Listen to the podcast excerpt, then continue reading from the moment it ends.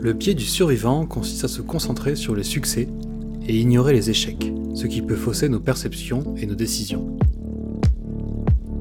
Je m'appelle Adrien Delestrade et bienvenue dans l'ombre de la réussite, le podcast dédié à l'exploration des échecs que nous traversons tous dans la vie et la manière dont nous pouvons les transformer en levier de progression. À chaque épisode, nous plongeons dans les coulisses des parcours d'hommes et de femmes qui partagent leurs expériences d'échecs personnels et professionnels. Ensemble, nous découvrons comment ils ont surmonté ces obstacles, assimilé les leçons précieuses et finalement atteint le succès. Alors du coup, essaye, voilà, faut rester proche.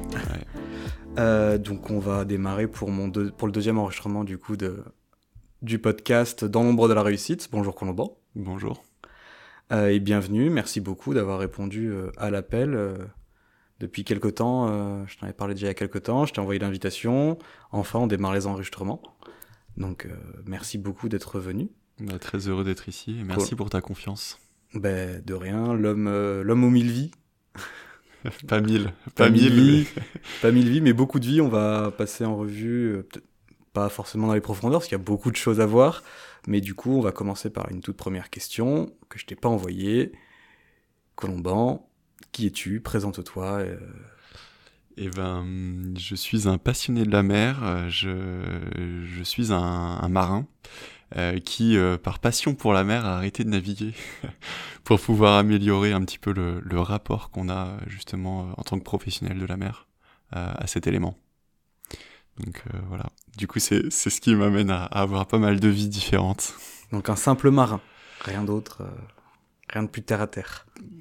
Euh, ma manière d'apporter des solutions, ça va être l'entreprise. donc j'aime beaucoup entreprendre. En couple, avec des amis, avec des collègues de travail. voilà, c'est des situations qui me sont déjà arrivées. Euh, donc, pour reprendre un peu qui tu es, tu es sur ton parcours, euh, ton parcours scolaire. Tu sors d'une école de, marine marchande, c'est ça? Ouais, tout à fait. C'est une école qui à l'époque n'était pas une école d'ingénieur. Euh, c'était vraiment une école pour qui formait des officiers de marine marchande. Donc, j'ai un j'ai un diplôme de capitaine de marine marchande illimité. Donc, ça veut dire que je peux piloter sur le papier hein, des bah, n'importe quel navire. Euh, et, euh, donc je suis rentré en 2010. Et euh, c'est un, un, parcours qui se passe en plusieurs fois. Et je suis sorti en 2016 avec mon, mon diplôme de, de, capitaine. Diplôme de capitaine. Ouais. J'ai après j'ai pas le brevet parce que j'ai pas navigué assez longtemps. Donc j'ai été, je suis allé jusqu'à second capitaine effectivement à bord. Ce qui est déjà quand même. Parce que quand tu te sors d'école, tu sors pas, tu rentres pas directement ah capitaine bah sur un navire. Tu... Ce serait dangereux, je trouve. Ah non, quand tu sors d'école, t'es un, es élève et euh, tu gravis tous les échelons euh, de, des officiers.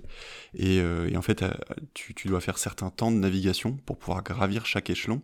Donc même si tu as le diplôme qui te permet d'accéder ultimement à un certain à un certain grade, tu vas devoir avoir une, une expérience qui se crée au fur et à mesure pour pouvoir donc atteindre euh, les, les, grades de second capitaine puis capitaine.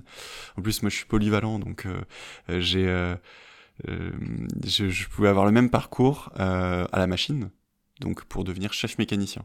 Puisque les navires, c'est des usines, oui. on produit notre énergie, notre eau, on traite nos déchets. Il n'y a pas qu'un seul métier à bord. Il y a pas mal de métiers différents à bord, c'est ça qui est passionnant. Ce... Après, quand tu es capitaine, c'est pas comme un simple, on va dire, patron d'entreprise d'une, on va dire d'une entreprise tech, là, as des vies en, tu peux avoir des vies entre les mains. Donc, euh, l'expérience doit quand même, normal, il est normal de pas, pas démarrer capitaine. Euh. Ouais, il faut apprendre à être, euh, à être manager, il faut apprendre à être le représentant d'un armateur qui est à l'autre bout du monde. il faut donc donc il y a du juridique, il y a il y a presque de la police à faire. il faut être aussi commercial dans les opérations au port quand on est on est tout seul. Donc, euh, donc voilà, les navires se connectent de plus en plus, mais il euh, y, a, y, a, encore euh, vraiment cette partie où bah, le capitaine, c'est un homme avec son équipage et il doit réussir le, son expédition maritime. Et en plus, bah, moi, comme quand j'ai commencé à naviguer, on était sur un bateau où il y avait une connexion email par jour. Donc je parle même pas d'internet, hein, c'était vraiment très archaïque. Donc en 2016, tu sors de l'école. C'est quoi l'école déjà? C'était le, le, NSM euh, Aujourd'hui, ça s'appelle l'École nationale supérieure maritime. Donc voilà, moi j'ai fait à, à, Marseille et à Nantes. Et il y a deux autres sites en France, au Havre et à Saint-Malo. Voilà, moi j'ai fait Marseille et Nantes. Et on en reparlera, mais du coup tu y, tu y retournes à l'ONSM, mais pas en tant qu'élève. Et voilà, la boucle est bouclée. pas en tant qu'élève, puisque j'ai donné des cours récemment sur d'écologie et de développement durable qui est un sujet en plus euh, par euh, le biais dans lequel l'entreprise on travaille tous les deux, qui est lié en plus, euh, donc on s'est connus en travaillant dans la même entreprise, Upsilog à Marseille. donc j'ai déjà, comme tu le sais, j'en ai parlé, j'ai déjà enregistré avec Julie, qui est également, qui a aussi un parcours assez atypique, que, avec qui j'ai voulu échanger, et donc on, que j'ai rencontré, que j'ai rencontré à, au sein de d'Upsilog. Donc en 2016, tu sors d'école on va, je t'avais demandé un peu euh, tes, euh, tes domaines d'expertise et tes réalisations notables. Tu m'as fait euh, quatre, quatre points principaux. On va surtout en détailler trois. Donc, le premier, c'était l'accompagnement d'une communauté de quelques centaines de kinés et un tiers de kinésithérapeutes de France en trois ans. Qu'est-ce que c'est? Qu'est-ce que ça n'a rien à voir? C'est tu commences par un truc qui n'a rien à voir avec le maritime. Oui, mais tu l'as listé en premier, donc euh, c'est peut-être que c'est un des derniers, mais ouais. Et en fait, c'est euh, non, c'est pendant le pendant le, le confinement, euh, pandémie de, de, Covid, ce qui nous a tous qui a balayé nos vies. bah moi, je me dis qu'est-ce que je peux qu'est-ce que je peux faire? Oui, j'ai une formation parce que quand on est quand on est marin, on peut on, est infirmier en fait. Enfin, on a des formations d'infirmier. Bien sûr, on n'est pas aussi bon que, ces gens-là, mais je, je voulais pas aller sur le terrain. En plus, je venais d'avoir un bébé. Je me dis qu'est-ce que je peux faire? Et, et, là, en fait, naturellement, j'ai des amis kinés qui se sont rapprochés, qui avaient besoin, en fait, qu'ils avaient créé une petite communauté pour euh, échanger sur leur disponibilité professionnelle. Euh, un kiné, s'il a envie d'éviter le burn-out, tout en s'assurant que ses patients euh, vont avoir une continuité des soins, il est obligé de trouver un collègue pour le remplacer pendant que lui, il va en vacances. Ça se faisait sur Facebook, voilà. Et du coup, il y a une communauté qui s'est structurée je, suis arrivé dans, dans, dans l'aventure pour, euh, bah, pour les aider. Et puis euh, voilà, y a, on a une application. Euh, aujourd'hui, on a 35% de, des kinés de France qui, qui l'utilisent. Donc voilà, c'est une belle réussite. C'est une réussite, mais si je regarde bien, tu as aussi marqué qu'en partie, c'est pas complètement une réussite. Donc ça, on va revenir. Il y a eu plein d'échecs. Hein. C'est ça. Il y a eu plein d'échecs dans cette, sur cette application et au-delà de cette application, sur cette communauté. À 35 000 personnes, c'est. C'est énorme déjà. C'est une belle communauté. Et surtout que c'est, on reste quand même sur euh, quelque chose de très, très, très fermé. C'est pas comme si tu, tu, tu communiquais euh, à la population française. Les kinés, il n'y a pas 65 millions de kinés en France. Non, il y, en a, il y en a 100 000. Euh, voilà. Donc déjà, tu, je pense que le chiffre d'un de, d'un tiers des kinés, c'est déjà plus marquant que, que juste les 30 000. Enfin, que 30 000 kinés, qui pourrait être euh, un chiffre qui qui parle pas. Avant donc de rentrer vraiment dans les détails donc de tes de tes échecs et de tes réussites, euh, je vais te poser la première question. Euh, T'as pas forcément eu le temps d'y réfléchir, mais je vais te demander maintenant de me donner euh, en 2016, euh, si je pouvais te poser la question à toi de 2016, quelle était ta définition Non, pas 2016, pardon, 2010, avant même tes études. Quelle était ta définition de réussir dans la vie? Ouais. Euh, alors je voulais, euh, je voulais gagner de l'argent déjà parce que euh, j'ai grandi avec une maman qui enregistrait tous les les tickets de carte bleue et qui les mettait dans un grand classeur et qui notait toutes les dépenses au pour faire les près. comptes au centime près. Et donc très vite, voilà, je savais que je voulais, je voulais faire quelque chose où j'avais cette cette cette liberté. Et puis, euh, et puis la mer. Euh, je, depuis, euh, depuis tout petit, je voulais travailler sur l'eau. Et euh, donc je suis allé euh, au début j'étais allé en lycée professionnel maritime et puis c'est là où ils m'ont dit voilà va va même faire l'école des officiers. T'as grandi au bord de la mer? J'ai grandi à, à 30 km de la mer. Mais en fait on, on prenait le bateau pour enfin, ouais ouais on, on, prenait le bateau tous les tous les ans. Donc voilà pour traverser pour aller en Irlande. Et, et voilà du coup je voulais être capitaine du bateau. C'était mon objectif. Et euh, ça a été mon objectif euh, jusqu'à assez tard euh, après ma sortie d'études. Donc comme je te disais, les études de marin se font plusieurs fois. Et, et du coup, j'ai travaillé en fait entre 2010 et 2016. C'était pas six ans à l'école. Hein. Et euh, C'est pas des c'est pas déconnant 6 ans à l'école hein. oui, ça pourrait, mais non, c'est un métier qu'on apprend aussi beaucoup euh, En pratiquant. en, naviguant, ouais, ouais. Et euh, ça reste une très bonne formation et, et c'est une très bonne école, mais c'est vrai que euh, elle nous pousse aussi justement à, à partir, à partir à l'autre bout du monde. On, on découvre la vie euh, parfois assez brutalement. Euh, quand on se retrouve dans un port, euh, euh, Singapour ou à Sydney, et qu'on a 19 ans, c'est, ça peut être déstabilisant. Mais, euh, mais voilà, me- moi pour répondre à ta question, c'est ça, je voulais, je voulais être capitaine, je voulais arriver à, à la fonction.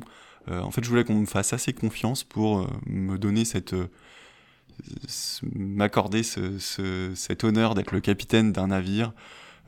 Peu importe la taille Un, un gros navire, c'est vrai, euh, c'est intéressant comme question. Euh, au début, c'est, je voulais un gros navire. D'ailleurs, j'ai navigué Est-ce que tu peux faire euh, être capitaine du ferryboat dans le vieux port de Marseille?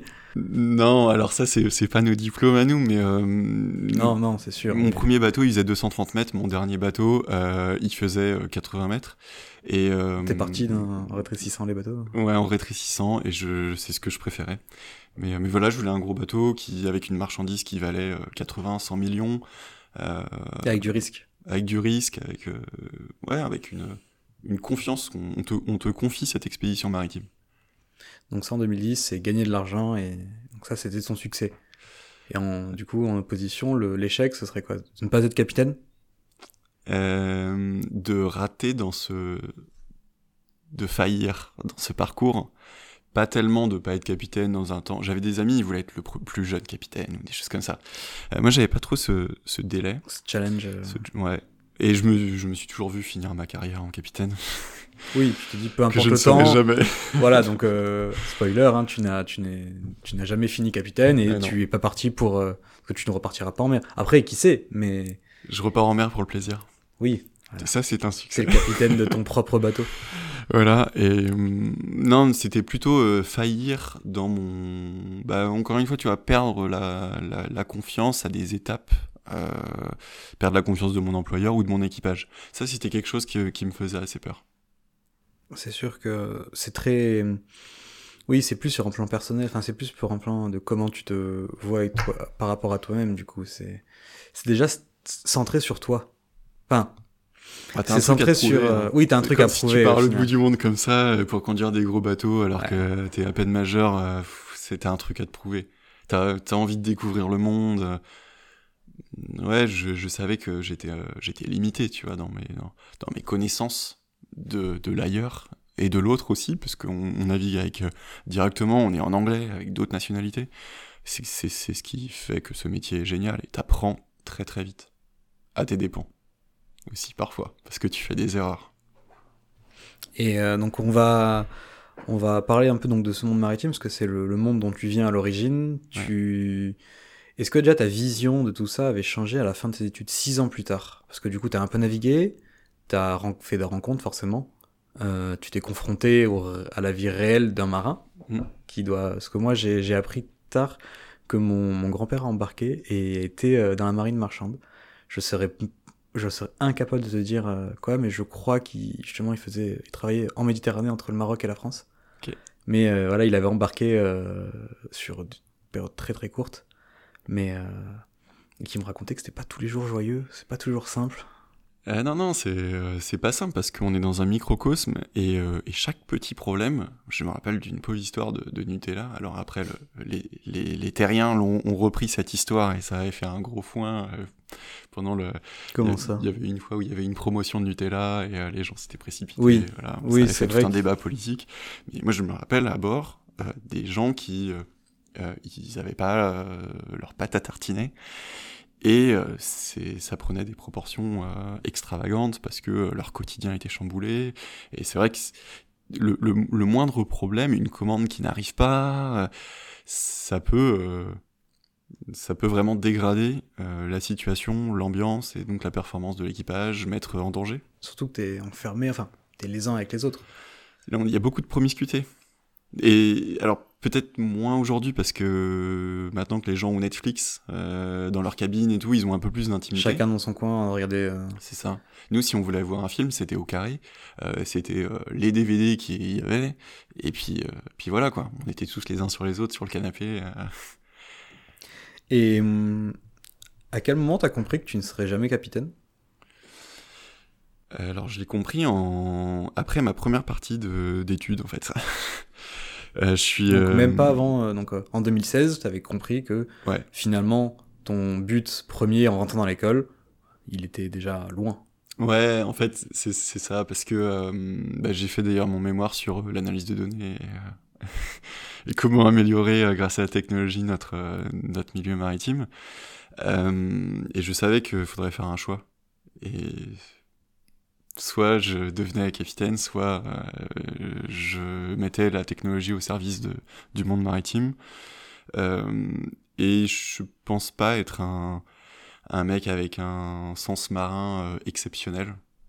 Et, et j'adorais ce métier-là, mais je me suis dit, bon, voilà, ma mission, c'est peut-être plutôt la tech.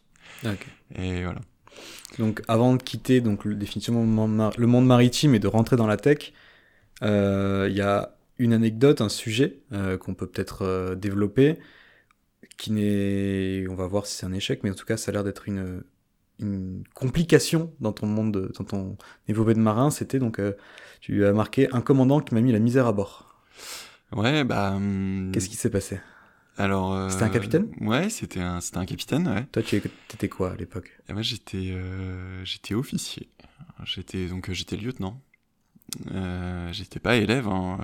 Et, euh, et là, on a des responsabilités. On a. T'étais diplômé, t'étais. Ouais, voilà, ouais, j'étais diplômé. On a un équipage qui nous regarde. C'était euh, euh, entre mes deux périodes. Donc j'avais pas, j'avais mon, mon brevet de, de lieutenant d'officier illimité, mais pas de capitaine illimité. Et, euh, et voilà, un, un capitaine qui me prend en grippe, qui me fait tourner en bourrique, qui me donne des ordres, contre-ordres. Et puis je vois bien qu'en fait, ce qui s'organise, c'est que pour lui, c'est un espèce de, de cirque. Et, euh, et il me regarde comme ça tourner. Ouais, c'est. bah, je pense qu'il il était malheureux, ce, ce pauvre homme. Et, et en fait, moi, ça me, ça me décrédibilisait auprès de, de l'équipage, euh, qui te regarde, qui attend des ordres, mais du coup, tu sais pas trop quoi leur dire. Euh, et puis, tu, tu perds confiance en toi. Donc après, ça, voilà, ça- la situation se dégrade. Combien de temps euh, sur le bateau avec lui? On a embarqué ensemble et on a passé deux mois et demi ensemble. Donc, deux- Et ça a démarré dès le début ou... ouais, au bout d'une semaine. Ah ouais, donc il y, a- Ouais. y a eu que plus de deux mois de, de calvaire. Ouais. Ouais, c'était vraiment dur et euh, en fait à un moment bon c'est resté dur tout le long mais j'ai mon second qui me dit euh, tu sais c'est déjà arrivé donc Second lieutenant, ça mon, mon le second capitaine Le pardon. second capitaine, Donc, euh, le gars entre le capitaine et, Et et toi moi Euh, un jour tu, je lui en parle parce que je lui dis bon vraiment là je, je le vis mal j'ai l'impression d'être nul. Et euh, je lui dis bah c'est la première fois. Enfin pas que j'ai j'ai fait plein d'erreurs hein, mais euh, mais là j'avais l'impression d'être nul. Là, en fait. c'est vraiment, pas faire tu- une erreur tu vois c'est d'être mauvais. Et il me dit ah non non mais euh, faut pas le prendre comme ça tu sais t'es pas le premier à qui ça arrive. Ah, donc et là déjà je me suis dit ok. Ça vient pas forcément de moi. voilà, c'est une bon, c'est une opportunité peut-être de se remettre en question, de comment est-ce qu'on peut, euh, comment est-ce que je peux m'améliorer parce que bon, il y a pas de fumée sans feu. donc il y, a, il a sûrement, voilà, lui, il était à la fin de sa carrière en plus, donc euh, il y a sûrement des, Rien des à choses perdre. à améliorer. Lui, il avait rien à perdre. Et, et moi, j'avais rien à perdre non plus de euh, saisir cette opportunité pour regarder ce comportement, un peu l'analyser, tu vois, de, de cette espèce de pervers narcissique, quoi. Oui, oui. Et, et, et regarder bah, comment est-ce qu'il va réagir en fonction de ah et si je refuse et si je et si je fais pas ce qu'il m'a tu demandé. fais des tests euh, ou- sur le comportement humain. voilà. Et euh, donc c'est resté très dur parce que je suis pas d'un je suis pas très agressif. je pense que si je si je m'étais énervé euh, assez brutalement euh, finalement tu vois avec le recul je me dis ça ça l'aurait sûrement recalé. Ou pas. Mais, euh, ou ça aurait empiré les choses. Quand tu Vraiment, débarques, euh, du coup, au bout de deux mois et demi, Tu- J'étais content de retrouver mon épouse. mais tu te remets en question sur le, ton, ta place en tant que marin ou? Non, non, euh, j'ai demandé à changer de bateau. J'ai demandé à changer de bateau et ça s'est très bien passé. t'as pu changer de bateau, il n'y a pas eu de Ouais. soucis euh, Ouais. Donc là, c'était déjà, en plus de deux mois et demi, oui, enfermé avec quelqu'un, avec ton, avec ton tyran. Ça, ça peut sembler pas beaucoup, euh, surtout à ceux qui nous écoutent et qui sont pas allés sur un bateau, mais, euh, mais c'est une éternité, deux mois et demi euh, enfermé à l'autre bout du monde, t'es loin de ta famille, tu manges des trucs que t'as pas l'habitude euh, de manger, tu travailles euh, toute la journée, t'es es censé être disponible. Donc, et, et la nuit aussi, hein. Oui, forcément, le bateau s'arrête pas forcément. Voilà. En plus, les pas de moteur n'attendent pas le, donc, le je, je charbonnais quoi. J'avais envie aussi de prouver que je, bah, je voulais monter. Donc dur. C'est sûr. Donc, donc là, déjà, gros, gros point, tu te dis qu'au final, t'es... sur le coup, tu te dis que t'es nul, mais en f- tu relativises, tu. L'échec fait partie du chemin. Oui, l'échec, voilà. C'est, Ouais. c'est Et, justement. et- et les, et les mauvaises rencontres aussi. C'est-à-dire que euh, On peut pas faire que des bonnes rencontres de toute manière. hein. Ou alors, ça. ou alors ça veut dire qu'on sort pas. C'est en fait si on, veut avancer, on va forcément avancer avec les autres. On a besoin des autres. On, vit en société. euh, en plus, euh, bah, on n'a pas toujours les ressources euh, soi-même, donc on est obligé d'aller vers les, gens, faire preuve de cette humilité-là. Et il faut accepter que bah, des fois on a fait le mauvais choix de la personne ou elle nous a été imposée. Moi, en l'occurrence, bon, bah, j'y pouvais rien, hein, c'était ce, capitaine. Mais euh, voilà, il faut accepter que des fois il y a des mauvaises rencontres. Ça fait partie du, du jeu. Il faut apprendre tout ce qu'on peut. Oui, il y a toujours du bon en fait. Peu importe ce qu'on vit, euh, l'important c'est pas de, de, enfin, de le subir, c'est de, même si on le subit sur le Mm. coup, l'important c'est à, à la fin d'essayer d'en tirer quelque chose. Il y a forcément quelque chose de positif, et c'est là qu'on voit bah, la personne qui veut aller de l'avant. Malheureusement, parce que certains vont continuer à se dire, euh, à, sur toute leur vie, euh, s'apitoyer sur euh, sur leur sort, sans essayer de trouver le positif, euh, mais c'est très compliqué. T'as eu la chance d'avoir un second capitaine qui t'a quand Ouais. même. euh, Ouais. Parce que si lui, t'avais, euh, s'il était dans le même acabit que le premier, je pense que le voyage aurait été bien pire et. Ça, mais Et ça le peut détruire des euh, gens, je pense. Ça peut dé- Les mauvaises rencontres peuvent détruire des gens. Euh, et en plus, tous ces points positifs de bah, non, mais profites-en pour apprendre et tout ça, tu t'en rends pas compte sur le moment. Et tu vois que l'aspect négatif de ah, mais il me reste encore euh, trois semaines avec ce, ce con. C'est ça. Tu Et- penses après à ton travail et après, t'as le job à, à faire derrière, quoi. T'as des gens qui attendent en plus tes ordres, donc. euh, Ouais. Donc c'est ce qui clôt un peu. euh, le gros, la grosse difficulté de ton parcours de marin ou est-ce qu'il y a eu d'autres difficultés un peu. euh, Il y a plein de difficultés, hein. euh, des fois on ne sait pas. Euh, donc là c'est pareil, hein, les gens te regardent, ils attendent, et puis, euh, puis tu, tu ne sais pas, euh, t'as jamais fait ce type d'opération. et mais, mais vraiment... euh, Parce donc, qu'il n'y a rien de standard en fait. Il y a, y a rien de standard, tu te retrouves à l'autre bout du monde, dans un pays que tu connais pas. voilà, c'est. Après, le métier de marin, c'est c'est s'adapter. Il faut. T'as t'as- t'as certains éléments et euh, qu'on t'a appris, euh, t'as ton expérience, et puis euh, il faut que tu t'adaptes. Mais vraiment, le, le, le gros, c'est l'humain, je pense, euh, c'est là où euh, il faut faire très attention. Et c'est pour ça qu'aujourd'hui j'aime bien être manager, c'est que, euh, eh ben, en fait, je suis pas du tout technique dans mon métier, tu vois. Et bah, je sais pas faire des algorithmes. Oui, parce que maintenant, ton- t'es dans une entreprise, qui est une entreprise technique, eh oui. dans le monde maritime, mais on n'est absolument pas à bord, enfin, on n'est absolument pas sur un bateau, on est vraiment. euh, non, mais il y a un équipage euh, à gérer. Oui, oui, avec ses problèmes, l'entreprise, avec ses- objectifs, avec ses aspirations. Euh, et puis on a un cap à suivre. Et voilà. Du coup, c'est l'humain, c'est vraiment le cœur. Je sais pas si tu l'avais pas noté, on en avait, ça c'est un sujet qui me vient de me revenir à l'esprit, qui peut être, je pense, intéressant à, développer, qui est lié un peu à, ton parcours de marin. Euh, tu me dis si tu veux en parler ou pas, c'était trop personnel, mais je sais que tu m'avais raconté que euh, ça avait été compliqué au début, avec euh, donc d'avoir une vie, ta vie, ta relation, ta vie de couple, et de- d'embarquer sur un bateau. Euh, parce que bah, tu pars longtemps, c'est même si je sais pas si t'étais euh, dans une relation jeune quand t'es parti. Ouais. Et je sais pas si tu veux Ouais, un peu, parce vite. que ça peut être un sujet euh, Assez vite, non, non. euh, en belle fait, difficulté. C'est euh, pas tellement pour moi que c'était compliqué. En fait, euh, c'était euh, plutôt pour, euh, pour mon épouse, dans le sens où. euh, Donc c'était c'était déjà, enfin c'était la même personne que la qui même tu personne. es. euh, Euh, euh, ça fait très longtemps qu'on est ensemble. je l'ai rencontré dès le début euh, euh, de mes études de marin. Et euh, en fait, c'est moi, je me, je me disais, euh, waouh, si elle, elle partait en mer, euh, et que moi j'avais toute ma vie qui continuait comme d'habitude, ce serait super dur pour moi.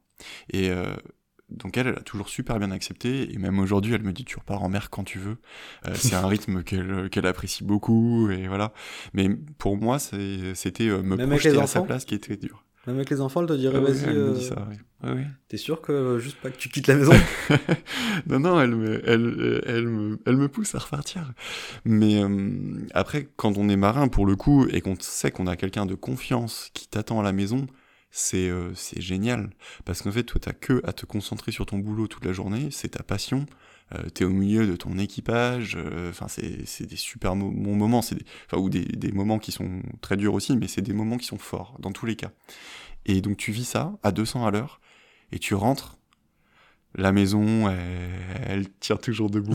Il y a ta femme qui t'a attendu, il y a tes enfants. T'avais les enfants à l'époque ou pas Non, non, j'ai bah, j'ai fait mes enfants après. ouais. T'as fait les enfants après avoir navigué. hein. Ce qui peut.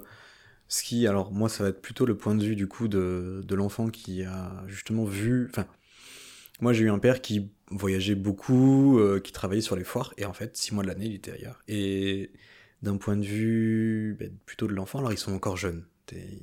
Maximum, je 3, Trois ans, trois ans et un an. ouais. C'est ça, donc ils sont très jeunes. Euh, moi, j'ai vécu ça en fait quasiment depuis ma naissance jusqu'à mes 18-19 ans. L'année de mes 18 ans, je l'ai vu, j'avais vu mon père mon anniversaire. Euh, je l'ai vu peut-être deux heures à la rentrée dans mon, dans mon supérieur, à Noël, et à mon, à mon anniversaire l'année d'après. Ouais, Donc vraiment, ça a été très très court, euh, et c'est quelque chose qui, euh, qui- alors s'il écoute, peut-être qu'il découvrira, mais qui a été toujours, qui a été quand même très difficile euh, avec le recul à vivre. Et d'un côté, euh, tu t'es évité ça euh, en découvrant en fait la passion pour euh, pour la donner qu'il y a derrière le monde maritime. Donc je pense que ça, tes enfants seront, s'en s'en rendront jamais compte, mais Mais c'est plus dur pour ceux qui restent. C'est vraiment ça. hein, c'est euh, et, peut-être même encore plus quand euh, on n'avait pas d'enfants. Enfin, ma femme, elle aurait pu refaire sa vie euh, dix fois pendant que t'es en mer. Tu, tu, rencontres plein de gens, des collègues au boulot. Enfin, ta vie continue. Tu sors, tu vois des potes et tout. Moi, j'avais pas du tout ça. Je sortais pas. Donc c'est la vie est plus simple dans le sens où euh, il y a moins de choses. Alors, on a, on un horizon qui est, euh, qui est limité parce qu'on est en mer, mais, mais bah, no- notre horizon est beaucoup plus limité dans le sens où euh, voilà, on a notre mission et on est là pour l'accomplir. Et il n'y a que ça qui compte. Oui, de toute façon, tu peux pas dire bah, je vais visiter au resto, il y a, y a rien. Si tu vas trop loin, tu, tu finis dans la flotte, donc au final. euh, C'est ça. Vaut mieux pas. Euh, Pardon. Donc, tu quittes le monde maritime à bord. Tu, tu montes. Alors, j'ai pas la, du coup la- du tout la chronologie. Euh, tu travaillais, on peut les citer, je pense, chez Bourbon. Ouais. Il n'y a pas de souci à dire que tu bossais, tu as travaillé donc chez Bourbon, entreprise marseillaise, fleuron français, euh, Ouais. maritime. Une super Tu boîte. as été donc euh, en mer pour eux. Ouais, et j'étais à terre pour eux aussi. Est-ce que tu as été. En sortant d'école, tu es directement parti en mer? En fait, j'avais pas de place en mer, c'était dans un creux. Le monde maritime, c'est cyclique. Et euh, par contre, il m'avait dit bon, bah écoute, ça s'est bien passé avec toi quand t'étais euh, un élève, euh, élève officier. Et euh, donc, si tu veux, va à terre. Tu bosses un peu pour nous, à terre. Et puis, euh, et puis quand, quand t'as fini, euh, tu, tu retournes en mer et là, on te, on te débloque une position. Et c'est là où j'ai découvert la data, en fait. Et comment tu, tu le vis sur le coup? Parce que, ok, tu voulais plus, c'est ça, tu voulais plus être capitaine, mais tu voulais quand même être en mer. Ah tu oui, viens pas de te non, je- frapper 5 ans pour être personnel navigant pour finalement te retrouver derrière un bureau. Ah non, non, bah c'est sûr, je le vis. Bah après, c'est euh, donc bah, c'est Arnaud Dianou hein, qui me dit euh, écoute, Le on peut PDG trouver quelque de- chose. euh, euh.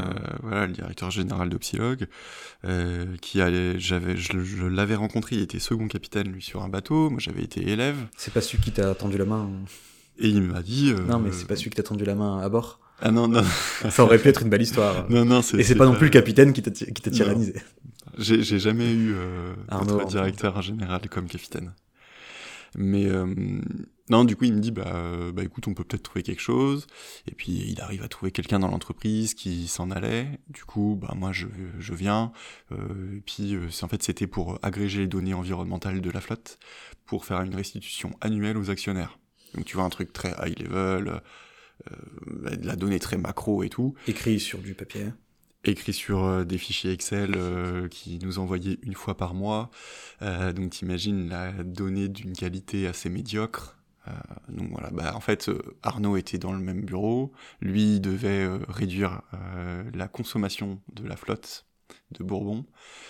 Et bon, bah là, brainstorming, clash des idées, et bon, on a jeté les fichiers Excel à la poubelle, on a fait une application, et puis bon, bah, tu connais l'histoire. Qui à terme, du coup, petit à petit, s'est décroché de, Bourbon, et a créé donc l'entreprise Opsilog, ça pour le coup, une belle, une belle histoire de, réussite, car Opsilog, belle entreprise dans laquelle on est fier de travailler, je pense. Mais donc, comme tu l'as dit, c'est un échec de. Bah, de pas naviguer. C'est pas, c'est pas ta faute, mais. C'est pas ma faute, mais je me dis, euh, tu vois, alors il y avait pas grand monde qui avait réussi à trouver un embarquement tout de suite. Et moi, j'avais, euh, j'avais pas pris de vacances en fait pendant mes études. Du coup, j'étais, j'étais prêt à naviguer, vraiment en tant que, que lieutenant. Euh, j'avais fait tous mes temps pendant mes vacances. les vacances de Pâques, vacances d'été, tout. Dès que j'avais. T'étais prêt, tu voulais embarquer. Ouais, je voulais embarquer, je voulais vraiment euh, euh, atteindre euh, ce, ce, degré de confiance des gens. Et, et donc oui, je l'ai vécu comme un échec. Qu'on me dise, bah non, on n'a pas de place pour toi. Tu sais combien de temps tu vas rester à terre? Tu sais si tu vas embarquer?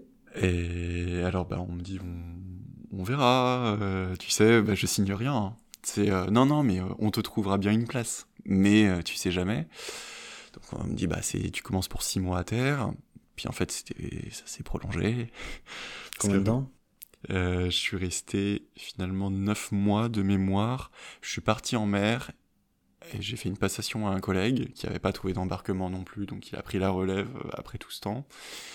Et puis euh, je suis parti en mer et je suis revenu pour refaire une passation avec une autre personne sur le poste à terre. Ok. Et donc, tu en combien de temps t'as navigué au final? Eh ben, euh, pas tellement. euh, j'ai navigué euh, passionnément euh, bah, en tant qu'élève, du coup, bah, 12 mois. et ensuite, de 2014 à 2000, donc euh, de 2014 à 2015, on va dire, ça doit faire un an et demi parce que voilà. Et puis après, euh, 2016 à 2017, pareil, un an et demi. Donc euh, trois ans. Donc 3, 4, ouais, 5, allez, un max. Donc on va faire un, un petit bilan, euh, bilan de parcours. Euh, en 2010, tu rêves d'être riche, d'être capitaine, qu'on te fasse confiance, d'avoir un énorme navire. Ouais. T'embarques en premier sur un bateau de plus de 200 mètres. Ouais. Au bout de trois ans, t'es sur un bateau de 80 mètres, t'es pas capitaine et t'arrêtes de naviguer. En fait, t'as as foiré. Non, parce que je voulais, euh, j'ai choisi, en fait, j'ai choisi des navires qui étaient plus techniques, qui étaient plus petits, et euh, je voulais plus forcément être riche. Parce qu'en fait, euh, très très rapidement, non, mais en fait, j'ai pu euh, travailler, bah, en fait, pendant mes, mes premières années, même pendant pendant l'école, en fait, je suis parti au yachting. je te disais, je, je, je, travaillais tout le temps pendant les vacances, et, euh, et du coup, en fait, euh, j'avais un peu d'argent quand je suis sorti d'école. Euh, pré étudiant zéro enfin en fait c'était déjà la belle vie et du coup j'ai complètement changé mes priorités à ce niveau là bah, à la sortie de mon école. Euh, par contre, je voulais toujours être, être capitaine et tout ça, mais pas forcément d'un gros bateau, euh, plus euh, trouver un, un bateau qui, euh, qui était intéressant techniquement, dans lequel j'allais pouvoir m'éclater, découvrir toujours des nouvelles choses, des nouvelles opérations, et puis avoir une boîte qui partageait mes valeurs. Et, euh, et puis j'ai commencé à... J'avais touché aux données environnementales, et j'avais touché à l'impact de nos bateaux. Euh, et ça, ça commençait à me, à me, titiller un peu, donc je voulais poser des éoliennes, euh, voilà, tu vois. Ouais, tu commences plutôt à faire, que transporter du pétrole lourd. Voilà. Donc, on, a, on peut marquer clairement une évolution en fait dans ta vision de du succès. Du succès, oui. clairement. C'est C'est tu t'as. Mais est-ce que tu, tu penses euh, que tu aurais été plus heureux ou au final, euh, qu'est-ce qui, Euh, qu'est-ce qui, qu'est-ce qui, surtout, qu'est-ce qui explique finalement, est-ce que tu as fait un point sur, euh, t'as compris pourquoi, qu'est-ce qui explique l'écart en fait entre le taux de 2010 et de 2017 Ouais. en 7 ans, parce que ça reste court 7 ans. Enfin, ça reste court. Alors déjà, je pense que j'aurais été heureux dans tous les cas, parce que euh, je vis en France et euh, je viens d'un milieu euh, qui est pas trop défavorisé et tout ça, donc dans tous les cas, j'aurais évolué dans un dans un cadre qui fait que j'aurais été heureux. on va pas se plaindre. On n'a pas le droit de se plaindre. Mais je pense que c'est ce passage à terre qui m'a donné une autre vue aussi du monde maritime et de me dire, au fait, le capitaine sur son bateau, c'est le maillon d'une chaîne. Et comme le marin sur son bateau en fait. voilà, c'est et, de d'accéder à cette fonction prestigieuse, c'est top. Mais en fait, des bateaux, bah moi j'avais traité les données de 600 bateaux quoi. Donc ok, des bateaux ils sont dans une flotte. Donc 600 navires, t'envoies un Excel tous les mois. Oui. Et c'était compliqué. Ça devait être très rigolo à gérer. Et, euh, et, du coup, ce, recul aussi sur le monde maritime, euh, cette empreinte environnementale, ouais, ça m'a permis complètement de revoir, de, ça m'a, ça m'a apporté une remise en question, en fait, de la position du capitaine, qui est, qui reste un, travail euh, qui est incroyable. Mais du coup, moi, je me suis dit, est-ce que je pourrais pas avoir l'impact que je voulais avoir sur, sur mon équipage et sur mon navire, cette confiance que je voulais que les, gens me donnent avec euh, les clés du bateau.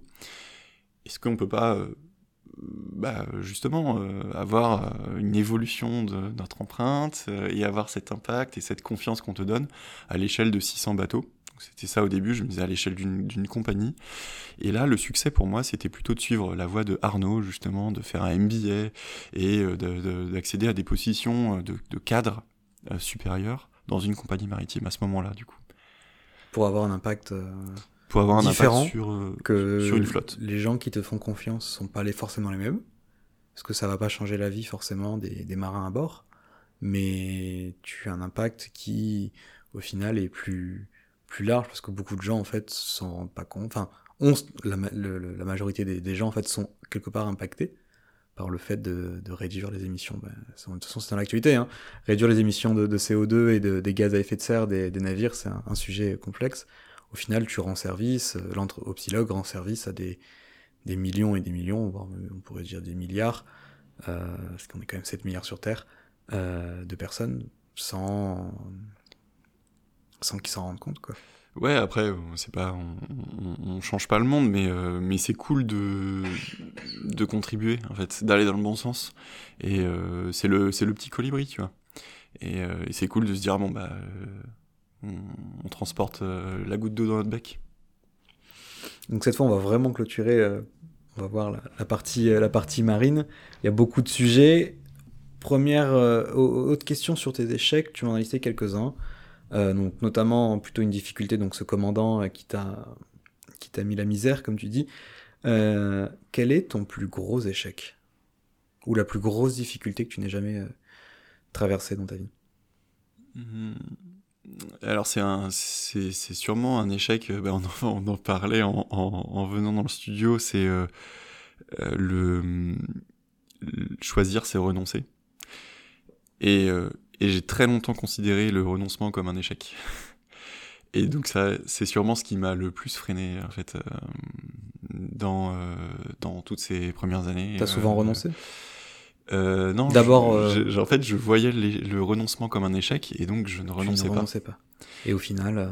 Et et au final, je pense que c'était une erreur de ne pas renoncer. Maintenant, et aujourd'hui, je renonce beaucoup plus. Et bon, je, je suis pas au bout de, de mes peines, donc je pense que je vais vivre encore de nombreux échecs.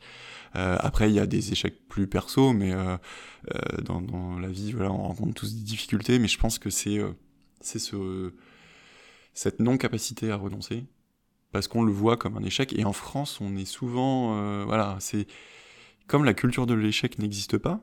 Euh, on dit bah c'est raté en fait c'est c'est une défaite mais euh, on oublie que enfin, la victoire c'est une somme de, de petites défaites euh, et ça. à la fin on y arrive parce qu'on a compris comment contourner le truc et c'est ça c'est c'est l'origine en fait du, du podcast c'est de mon mettre en avant au final euh, la multitude d'échecs que des personnes on va dire de la vie de tous les jours qui sont pas forcément des les grands entrepreneurs à succès j'espère euh, pouvoir discuter avec eux parce que ils ont dû avoir des, enfin, ils ont forcément eu en fait aussi d'énormes échecs qui ont peut-être eu plus de répercussions parce qu'on est dans des niveaux euh, euh, autrement stratosphériques. Euh, mais c'est vrai qu'en France la culture de l'échec n'existe pas mmh. quand on en plante une entreprise on est blacklisté à vie ouais. Euh, c'est et... alors qu'en fait on en vit tous et au final euh, j'en parlais donc avec Julie euh, pour l'enregistrement précédent c'est la culture globale de toute manière nous impose déjà naturellement en fait la, le succès et l'échec on nous apprend pas à définir nous-mêmes euh, de toute manière parce qu'on te l'impose dans la société. Elle, elle parlait notamment de, de, de des études qui, euh, dès le début, en fait, dès que tu commences à 18 ans, si tu pars dans une école finalement qui est pas reconnue par tes pairs, ou qui n'est pas aussi bien reconnue que d'autres grandes écoles, on va te dire que tu pars déjà euh, vers, un, vers un échec. Euh, donc, t'en as listé quelques-uns sur donc beaucoup de, de, d'échecs professionnels.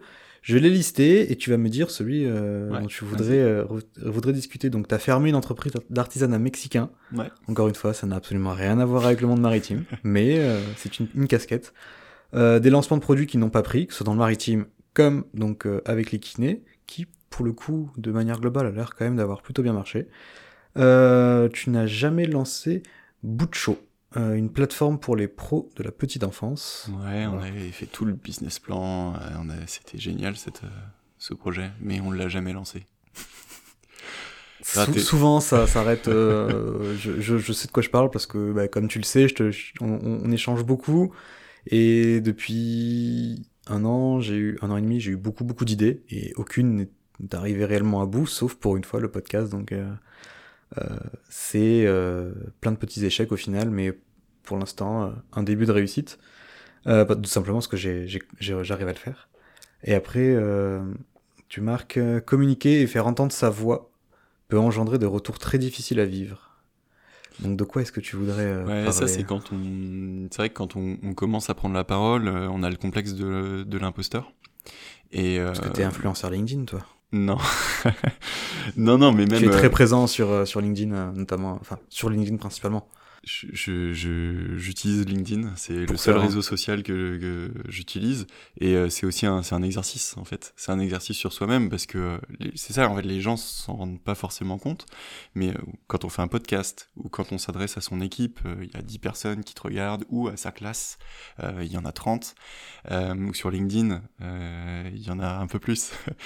et en fait, on- quelques impressions de poste, oui. euh. voilà, on a, on a le complexe de l'imposteur, en, en tout cas moi je l'ai, et, euh, et c'est un vrai exercice de, de, de, de, le, de, on se, on se pousse, on, se stimule, on se dit allez on y va, on se lance, et là bam, on se fait bâcher.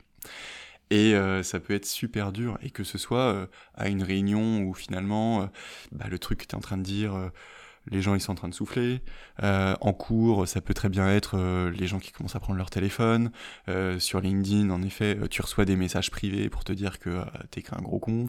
Souvent en privé, hein, on va En pas privé. on le marquera pas directement dans les commentaires. T'auras voilà. des objections dans les commentaires à tes propos. En général, elles sont plutôt euh, intéressantes, ces objections. Non, les, les, les insultes, elles, elles sont en message privé. Ah, ouais. t'en reçois régulièrement?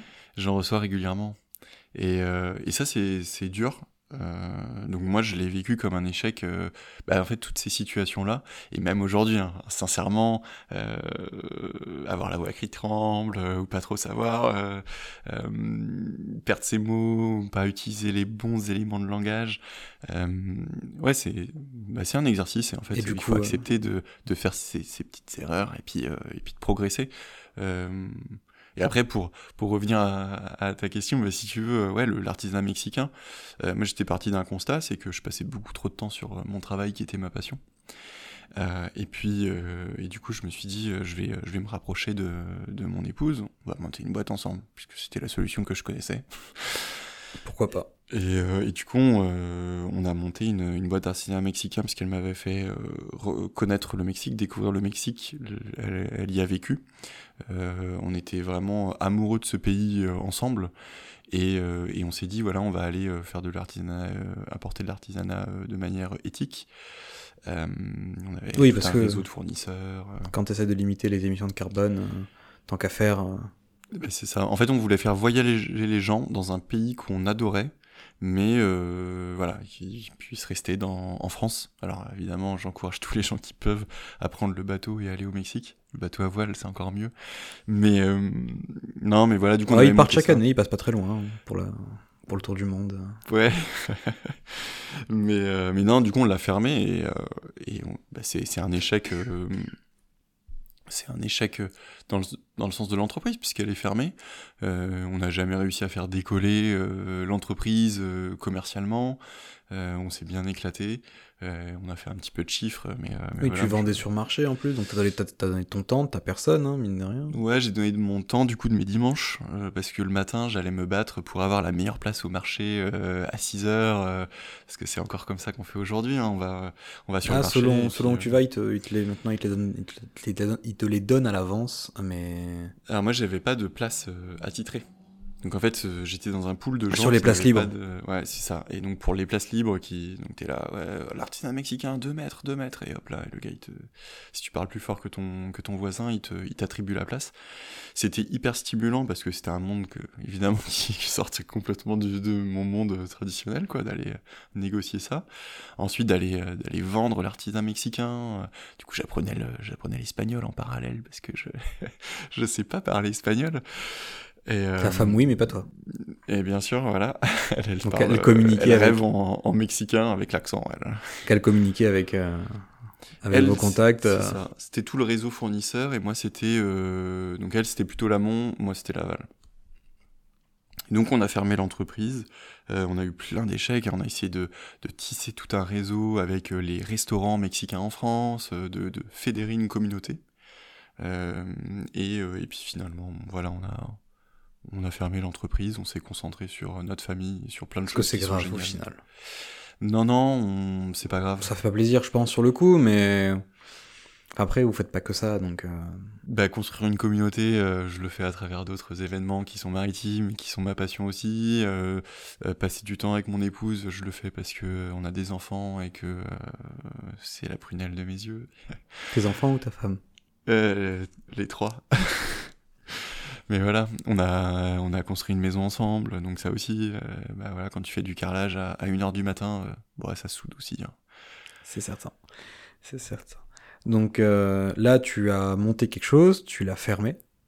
Ouais. D'accord. Mais tu dis donc tout à l'heure, tu l'as, tu l'as dit, tu n'as jamais sorti quelque chose. Il y a une idée.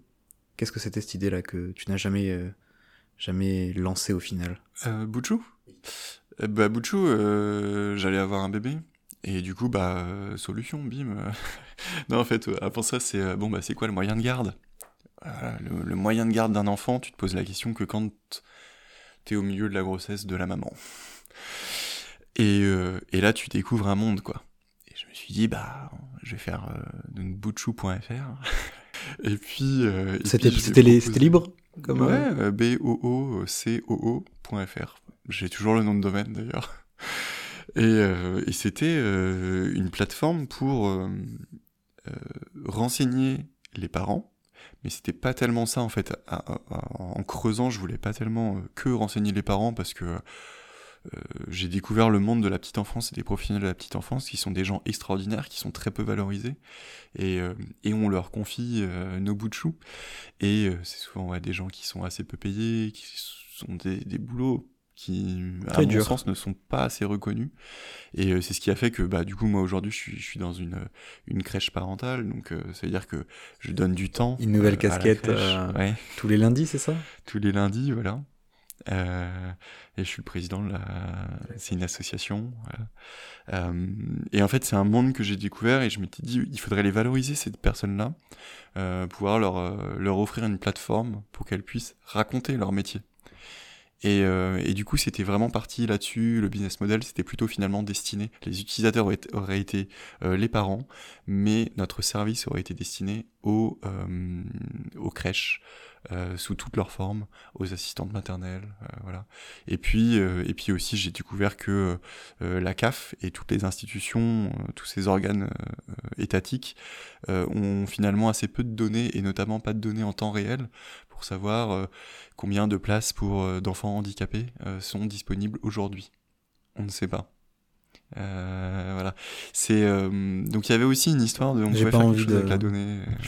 J'ai pas- envie de les, de les critiquer, mais c'est vrai que pousser les, pousser les, les choses avec certains services étatiques, ça pourrait, ça peut être très compliqué.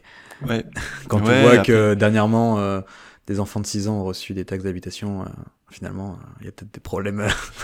bon, je pense qu'ils ont des, ont des soucis, notamment dans la gestion de, données. Après, et en tant que parent qui euh, n'a jamais rien eu à débourser pour euh, l'accouchement de ses enfants, euh, qui a énormément une, énorme partie de, de, mon moyen de garde qui est pris en charge par l'État.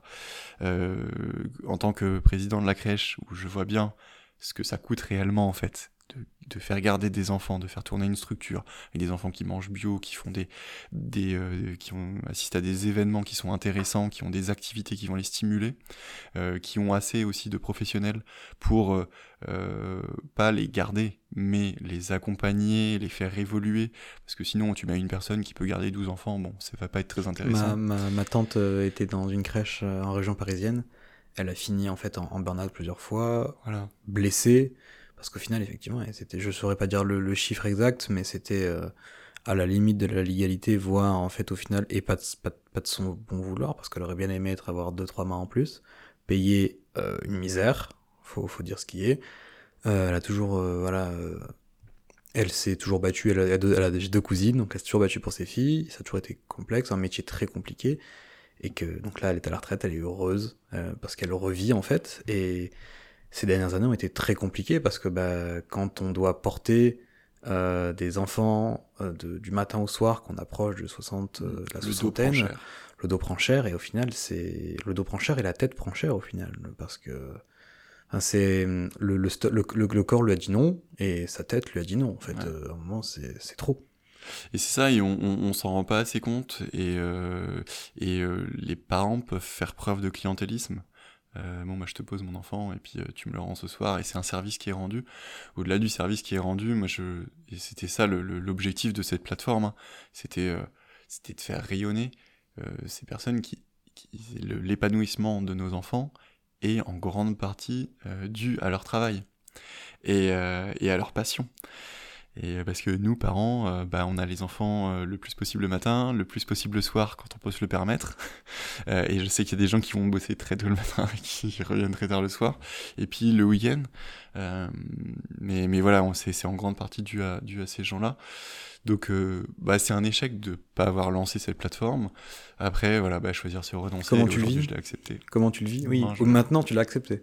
Mais à l'époque, euh... j'ai choisi de, de, faire quelque chose qui me prend moins de temps que aussi de, de l'entrepreneuriat. Je sais l'effort que c'est. Oui, parce qu'au euh, final, ben, alors on l'a pas cité, mais c'était Echo Amano, ouais. euh, ton entreprise donc d'artisanat mexicain. C'était de l'entrepreneuriat pur et dur. Enfin, ouais.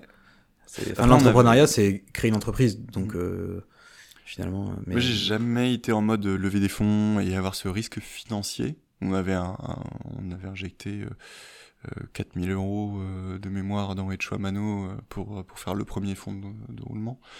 Euh, mais, et puis, je pense que Bouchou, ça aurait pas été une grosse mise de départ, mais donc le en fait, je préfère créer des systèmes qui vont s'autofinancer, des, des solutions en fait qui vont s'autofinancer, plutôt que faire cette course euh, classique des startups euh, à la part de marché.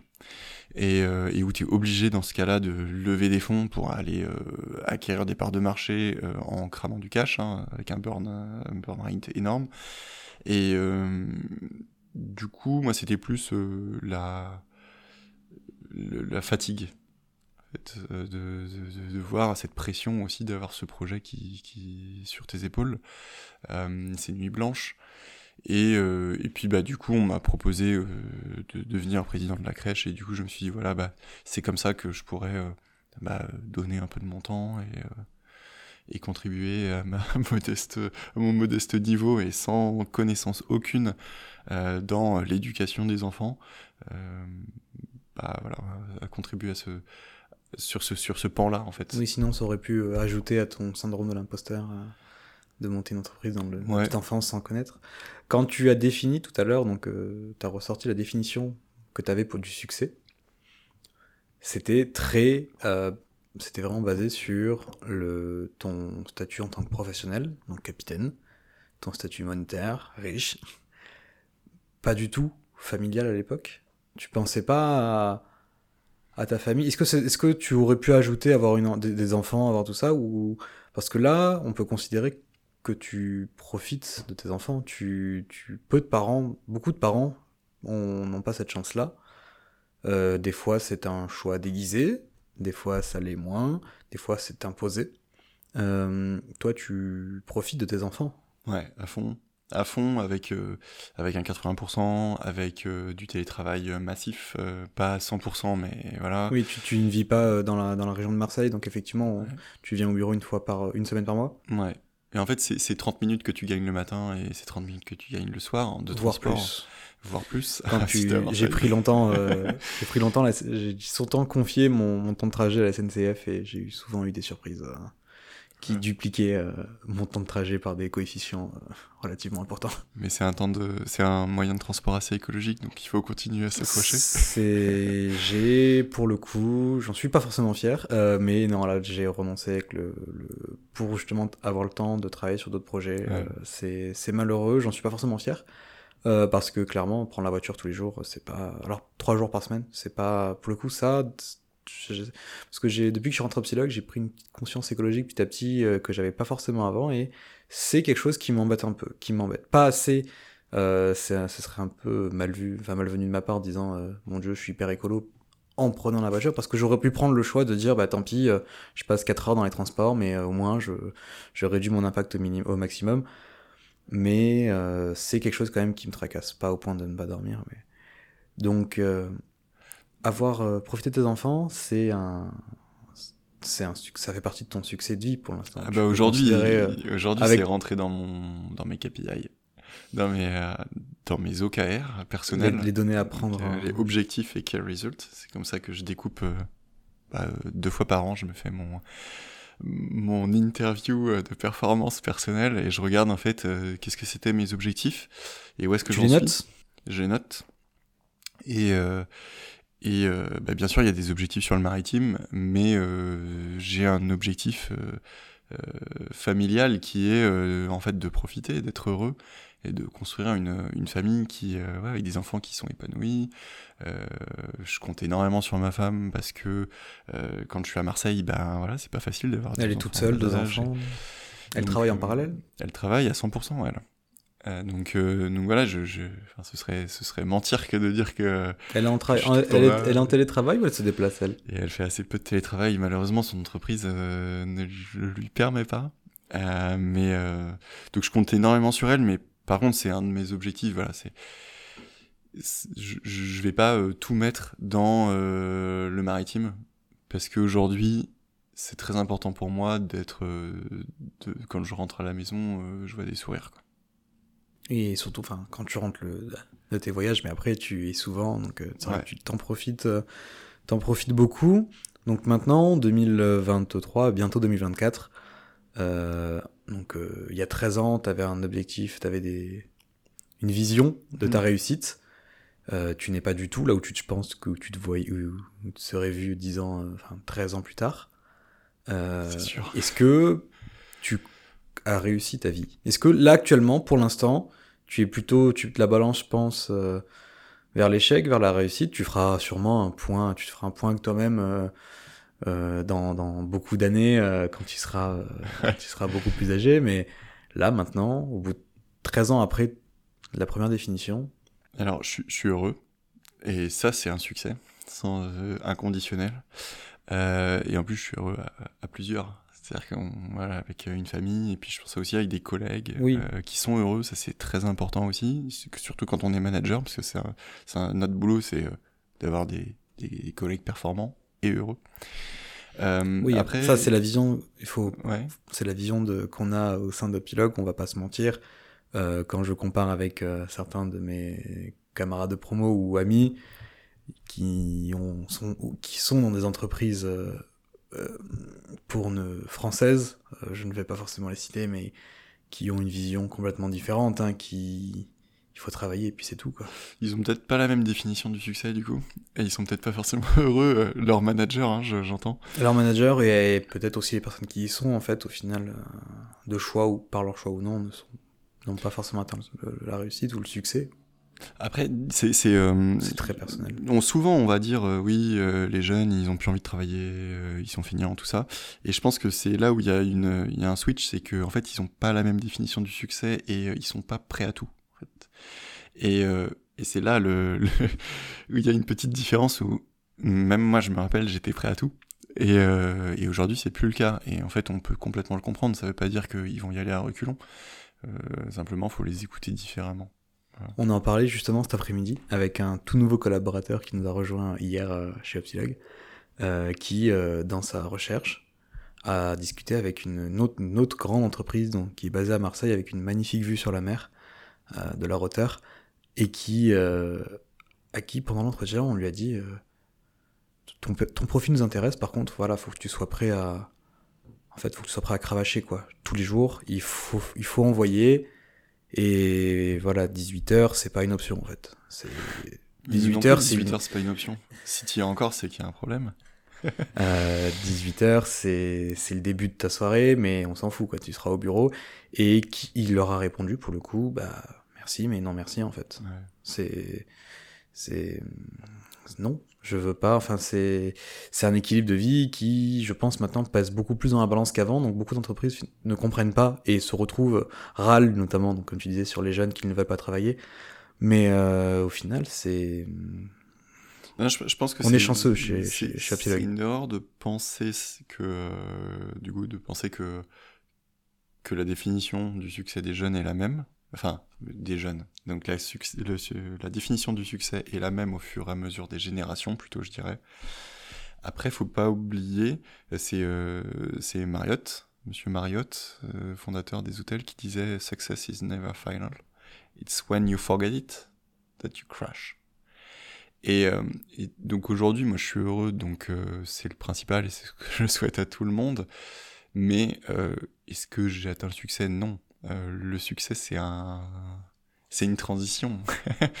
et euh, c'est un, c'est pas un état que tu atteins et où tu restes. Donc, euh, et puis il se trouve aussi dans la, dans la multitude des expériences. C'est vrai que bah, pour revenir aux différences de génération, avant on avait euh, des gens qui rentraient dans une entreprise, qui progressaient au sein de cette entreprise et qui montaient les qui échelons restait très longtemps. euh, très longtemps, voilà. Et moi, c'était un petit peu ça que je voulais faire sur un navire. Faire montes, carrière, Faire carrière. Et aujourd'hui, là où je m'éclate le plus, c'est dans la diversité de des expériences, des rencontres. Et encore une fois, en fait, c'est les autres qui t'apportent euh, euh, tout, ouais, toute cette richesse. Donc, euh, donc voilà, c'est c'est ce que je conseille à tout le monde. C'est euh, moi le pod pour, te- pour revenir là-dessus, moi le podcast qui m'a inspiré en fait, le, notamment le, le format des, des, des temps longs, c'est donc le podcast Génération Do It Yourself et qui commence par dire on est et je trouve cette phrase vraiment, enfin, elle est, elle est, vraie quand on y pense hein, et elle est connue. C'est on est la, la moyenne des gens que l'on fréquente. Si on reste au final tout le temps, tout le temps dans une même entreprise, que tout le monde fait ça, bah, les collègues qu'on a euh, aujourd'hui seront sûrement les collègues avec qui on travaillera dans 10 ans. Qu'ils soient bons, mauvais, au final, c'est c'est notre entourage, que ce soit la famille, comme tout ça. Alors qu'avec ta vision de, bah, de la diversité, de faire beaucoup de choses, faut pas se cramer, mais de pas se, pas rester sur une seule, un seul sujet. On, on évolue forcément et, et on évolue personnellement, professionnellement.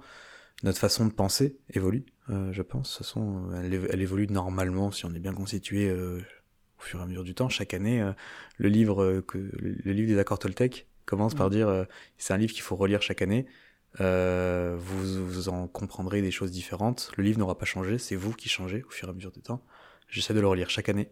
Euh, et c'est euh, au final, on le voit par l'évolution de ta définition du succès.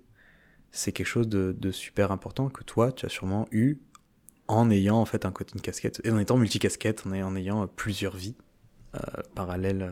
Ouais, faut tester, faut tester, faut tester ses limites, faut tester ses passions. Euh, il faut pas aller trop loin. Euh, j'ai eu, euh, j'ai eu un week-end où je suis resté allongé euh, euh, parce que parce que trop de problèmes euh, sur euh, 10 casquettes en même temps euh, qui arrivent. Et, Ça euh, arrive. et c'est trop, tu vois. Et du coup, tu là, tu tu, tu frises. et ton corps, il peut pas encaisser non plus une charge énorme, et donc euh, faut, ça, faut faire très attention. On est tous, nous ne sommes que des humains, quoi. Donc ça peut arriver à tout le monde, je pense. bah, c'est, tous les grands entrepreneurs le disent, il faut se ménager. Après, il y en a qui, j'ai lu, alors il est, controversé, on entend beaucoup parler, hein, notre, le, fameux Elon Musk, quand j'ai lu sa biographie, quand tu te dis que si, donc, faut prendre avec des pincettes, hein, parce que c'est une biographie. Je pense que c'est quand même vrai, parce qu'il a l'air quand même assez, assez farfelu, mais qui, voilà, il faisait des heures euh, de fou, et en fait, il ne rentrait pas, il se couchait sous son bureau, et le matin, à 6 heures, il se réveillait, et il repartait, quoi. Ouais. Alors, il avait une charge, euh, il arrivait à encaisser une charge, mais c'est vrai que, bah, des fois, c'est ok de juste se poser le week-end, se dire, je, je coupe tout, je, je, je, vois rien, je me fais Netflix, et je ne regarde mm. plus rien, quoi. Euh, en fait, il y a des gens qui sont capables d'encaisser euh, plus que d'autres. Et, euh, et, là, il faut faire preuve de bienveillance et se dire est-ce que j'ai vraiment envie d'imposer ça aux autres? Et là, c'est peut-être la limite d'Elon Musk. Oui, il a beaucoup imposé. Mais... bah, il, a, il, a le, il a exactement. il a fait. il a viré, je crois, sa secrétaire qui l'avait plus pendant plus de 10 ans parce qu'elle lui a osé une fois lui demander au bout de 10 ans une semaine ou 15 jours de vacances qu'il a dit ah, au fait j'arrive à faire mon taf sans toi euh, casse-toi. Mm. et il leur imposé euh, bah, pour le SpaceX au tout début de SpaceX il les a quand même en, en, foutu les ingénieurs sur une île qui sans ravitaillement des fois ils devaient rationner l'eau bosser en tant qu'ingénieur euh, 15 heures par jour pour faire décoller des, et éclater des, des choses. Et beaucoup d'ingénieurs ont reparlé et c'est pas le genre de personne qu'on a chez Upsilon, notamment. Voilà, c'est, c'est, on en revient sur euh, qui, qui on veut être au final et qui, qui on est et qu'est-ce qu'on accepte des autres ou pas. Bah, c'est ça. Et non, il faut. Enfin, moi, je sais que je, me lève assez tôt pour tra travailler parce que j'adore ça, mais euh, tu peux pas l'imposer aux, gens et des gars comme Elon Musk, c'est forcément des fortes têtes, sinon en fait, c'est des caractères incroyables. Sinon, ils n'arriveraient pas en fait. À Après, il arrive à faire quand même des choses euh, qui sont controversées, mais il chamboule, il bouleverse. Voilà. Il y a des Après, choses. On est d'accord, on n'est pas d'accord, mais euh, mais c'est des caractères qui sont très très forts et euh, tu peux pas demander à tout le monde d'être comme ça en fait. Sinon, le monde, mais ce serait la guerre totale. Bon, c'est déjà pas mal la guerre, hein, mais euh, en fait, quand ces gars-là vont trop loin, justement, c'est là où ça part en cacahuète. Mais d'un côté, après, on, on, va se dire, euh, les fanats de technologie, moi, je, je trouve quand même qu'il a, il a réalisé des choses euh, extraordinaires. Enfin, pas lui, mais lui, avec ses entreprises, ce qu'il allait chercher et de, de, de, ses collaborateurs et de ses. Enfin, même extraire de manière violente, je pense, certaines fois. Mais hum, c'est, ça, ça fait un bien fou quand même, parce que sur un point de vue écologique, le fait qu'il repose les boosters euh, sur Terre plutôt que de les foutre en ouais. apesanteur, c'est quand même dingue. Mais d'un côté, euh, est-ce que c'était nécessaire? Peut-être, on ne sait pas, mais il est quand même allé le chercher au... avec la, la sueur de, de, ses employés. Ouais, c'est un autre débat. Hein, Ça, mais, euh, ouais. je, je, pense que euh, à quel prix, en fait? Et, Et qui le paye? La, la, la mégalomanie, c'est dangereux. On va parler maintenant des, des conseils euh, que tu donnes. Il faut pas prendre ça. Alors, euh, pareil. On... J'avais dû te dire que j'en avais pas beaucoup à donner. De... 1, 2, 3, t'en as noté 4 okay. euh, quand même. Un beau petit paragraphe. Alors, euh, c'est justement les conseils, ça veut pas dire que parce que toi tu les appliques, ça va marcher pour tout le monde. Ouais. C'est pas une, c'est pas une recette magique, c'est rien, c'est toi ce que ton, ton aperçu. Je pense qu'il y, y, a ses pour et ses contre. Hein. Mais tu en as parlé tout à l'heure rapidement, euh, mais j'aimerais bien que tu nous détailles un petit peu le, la méthode OKR. T'en as parlé, donc ouais. tu te fais ton petit point tous les deux fois par an. Euh... Bah globalement, en fait, c'est euh, essayer de décomposer qu'est-ce que tu as vraiment envie de faire, en fait, au fond, et te mettre des objectifs sur ce sur ces ce que ce que te, ce que tu ressens en fait qui t'as envie d'être et, euh, et ensuite, tu as, as, des étapes en fait que tu vas atteindre et tu passes ces, chacune de ces, de ces étapes. Et plus globalement, en fait, décomposer ça, bon, ça peut paraître un peu psychopathe, mais, euh, mais moi j'ai découpé pas mal de, de parties de ma journée où, euh, où, là je documente tout. Oui, tu nous partages ton, ton emploi du temps, c'est vrai. Et il est en plein de petits morceaux. il y a plein de petits morceaux et il y a des moments où tu te concentres, tu fais quelque chose, mais tu le fais. Et en fait, Et ça tu te fais que pousse ça. à agir. Voilà. Tu, te- tu te concentres, tu le fais. Et, euh, et que tu as planifié tout euh, ce que tu allais réaliser. Euh, moi, j'ai des temps de lecture dans mon, dans mon agenda qui sont, euh, qui sont planifiés. C'est des temps de, de plaisir. Moi, j'essaye, parce que je suis pas du tout un lecteur. Je prends plaisir des fois quand je lis, euh, mais j'essaye justement. Tu m'avais dit, on avait parlé encore à ce sujet-là. euh, tu m'as montré ton, emploi du temps tous les matins. T'as, je crois, une heure à peu près de lecture. Moi, j'ai essayé. Alors, faut pas que je commence avec une heure parce que sinon, je vais me dégoûter rapidement. Donc, je commence euh, comme euh, j'ai commencé au tout début parce que je lisais pas du tout par une page, Euh, une page tous les jours. Faut, faut, commencer. Et pour euh, déjà un peu reprendre et, et surtout, euh, j'ai écouté donc sur un autre podcast parce que je consomme beaucoup beaucoup de, de podcasts, notamment sur la lecture. euh, une phrase, enfin quelque chose qui m'a un peu sauté, moi, au- au- qui m'a fait réfléchir. Moi, pourquoi j'étais dégoûté de la lecture? Ça, c'est un autre sujet, mais c'est à l'école, on te on te file une liste de lecture de bouquins anciens qui sont pas de ta génération, qui sont on t'impose la lecture bête. euh, on te demande d'étudier, de machin, mais c'est Enfin, c'est pas, ça, ça fait pas plaisir, sauf pour les fans de lecture, ceux qui sont habitués, et moi, jamais été habitué. Et là, j'ai jamais lu en plus les bouquins. Mon bac de français s'est très très mal passé. Euh, Je tombais quand même sur le seul que j'ai lu, et ça s'est quand même mal passé. Et là, la, phrase, c'était euh, en fait, on est adulte, on n'est pas à l'école, on doit de compte à personne, on prend un bouquin, Tu lis ce que tu veux. Et si ça nous plaît pas, bah on arrête. Hmm. Et j'ai fait ça avec euh, le livre euh, d'Emian, je sais pas si tu connais. Non. Euh, je n'irai pas chercher le nom de l'auteur. Enfin, je, je, il est d'un côté très intéressant. C'est un livre en fait sur euh, un jeune, euh, un jeune adolescent, préadolescent, qui voit le monde de manière dans sa famille. En fait, il y a le monde de sa famille qui est le monde clair. Tout est joli, tout est beau, c'est positif, c'est euh, le paradis. C'est très, très, côté très religieux. Enfin, à l'époque, euh, ça a été écrit, je crois, euh, avant la Première Guerre. J'ai un doute. aux alentours de, la, Première Guerre mondiale ou de la Seconde. Il y a quand même quelques temps entre les deux. Et en fait, il fait une rencontre. Il rencontre un autre, un autre garçon qui s'appelle Demian et qui lui montre qu'en fait, il n'y a pas que ça. Il n'y a pas que le monde clair et le monde obscur. Il y a un entre-deux et surtout qu'il n'est pas destiné à faire ce que ses parents attendent de lui. Et il découvre plein de choses en fait. Et... Mais c'était trop complexe pour moi et il est pas gros, mais vraiment j'ai arrêté à la moitié. J'ai fait là, je ne peux pas. Je le reprendrai peut-être plus tard. Mais Faut pas se forcer. ouais. et mais sur le coup, je me suis dit, parce que je m'étais mis l'objectif de lire euh, beaucoup, beaucoup, beaucoup plus. Ce son, c'est pas compliqué. Et là, pour le coup, moi, j'ai, je l'ai mal vécu, mais après, je me suis dit, mais en fait, c'est pas grave. Je préfère ça, Mais arrêter, que me, que me, en fait, me, me, me dégoûter. Qu'est-ce que tu as envie de. Qu'est-ce que tu penses que la lecture va t'apporter en fait?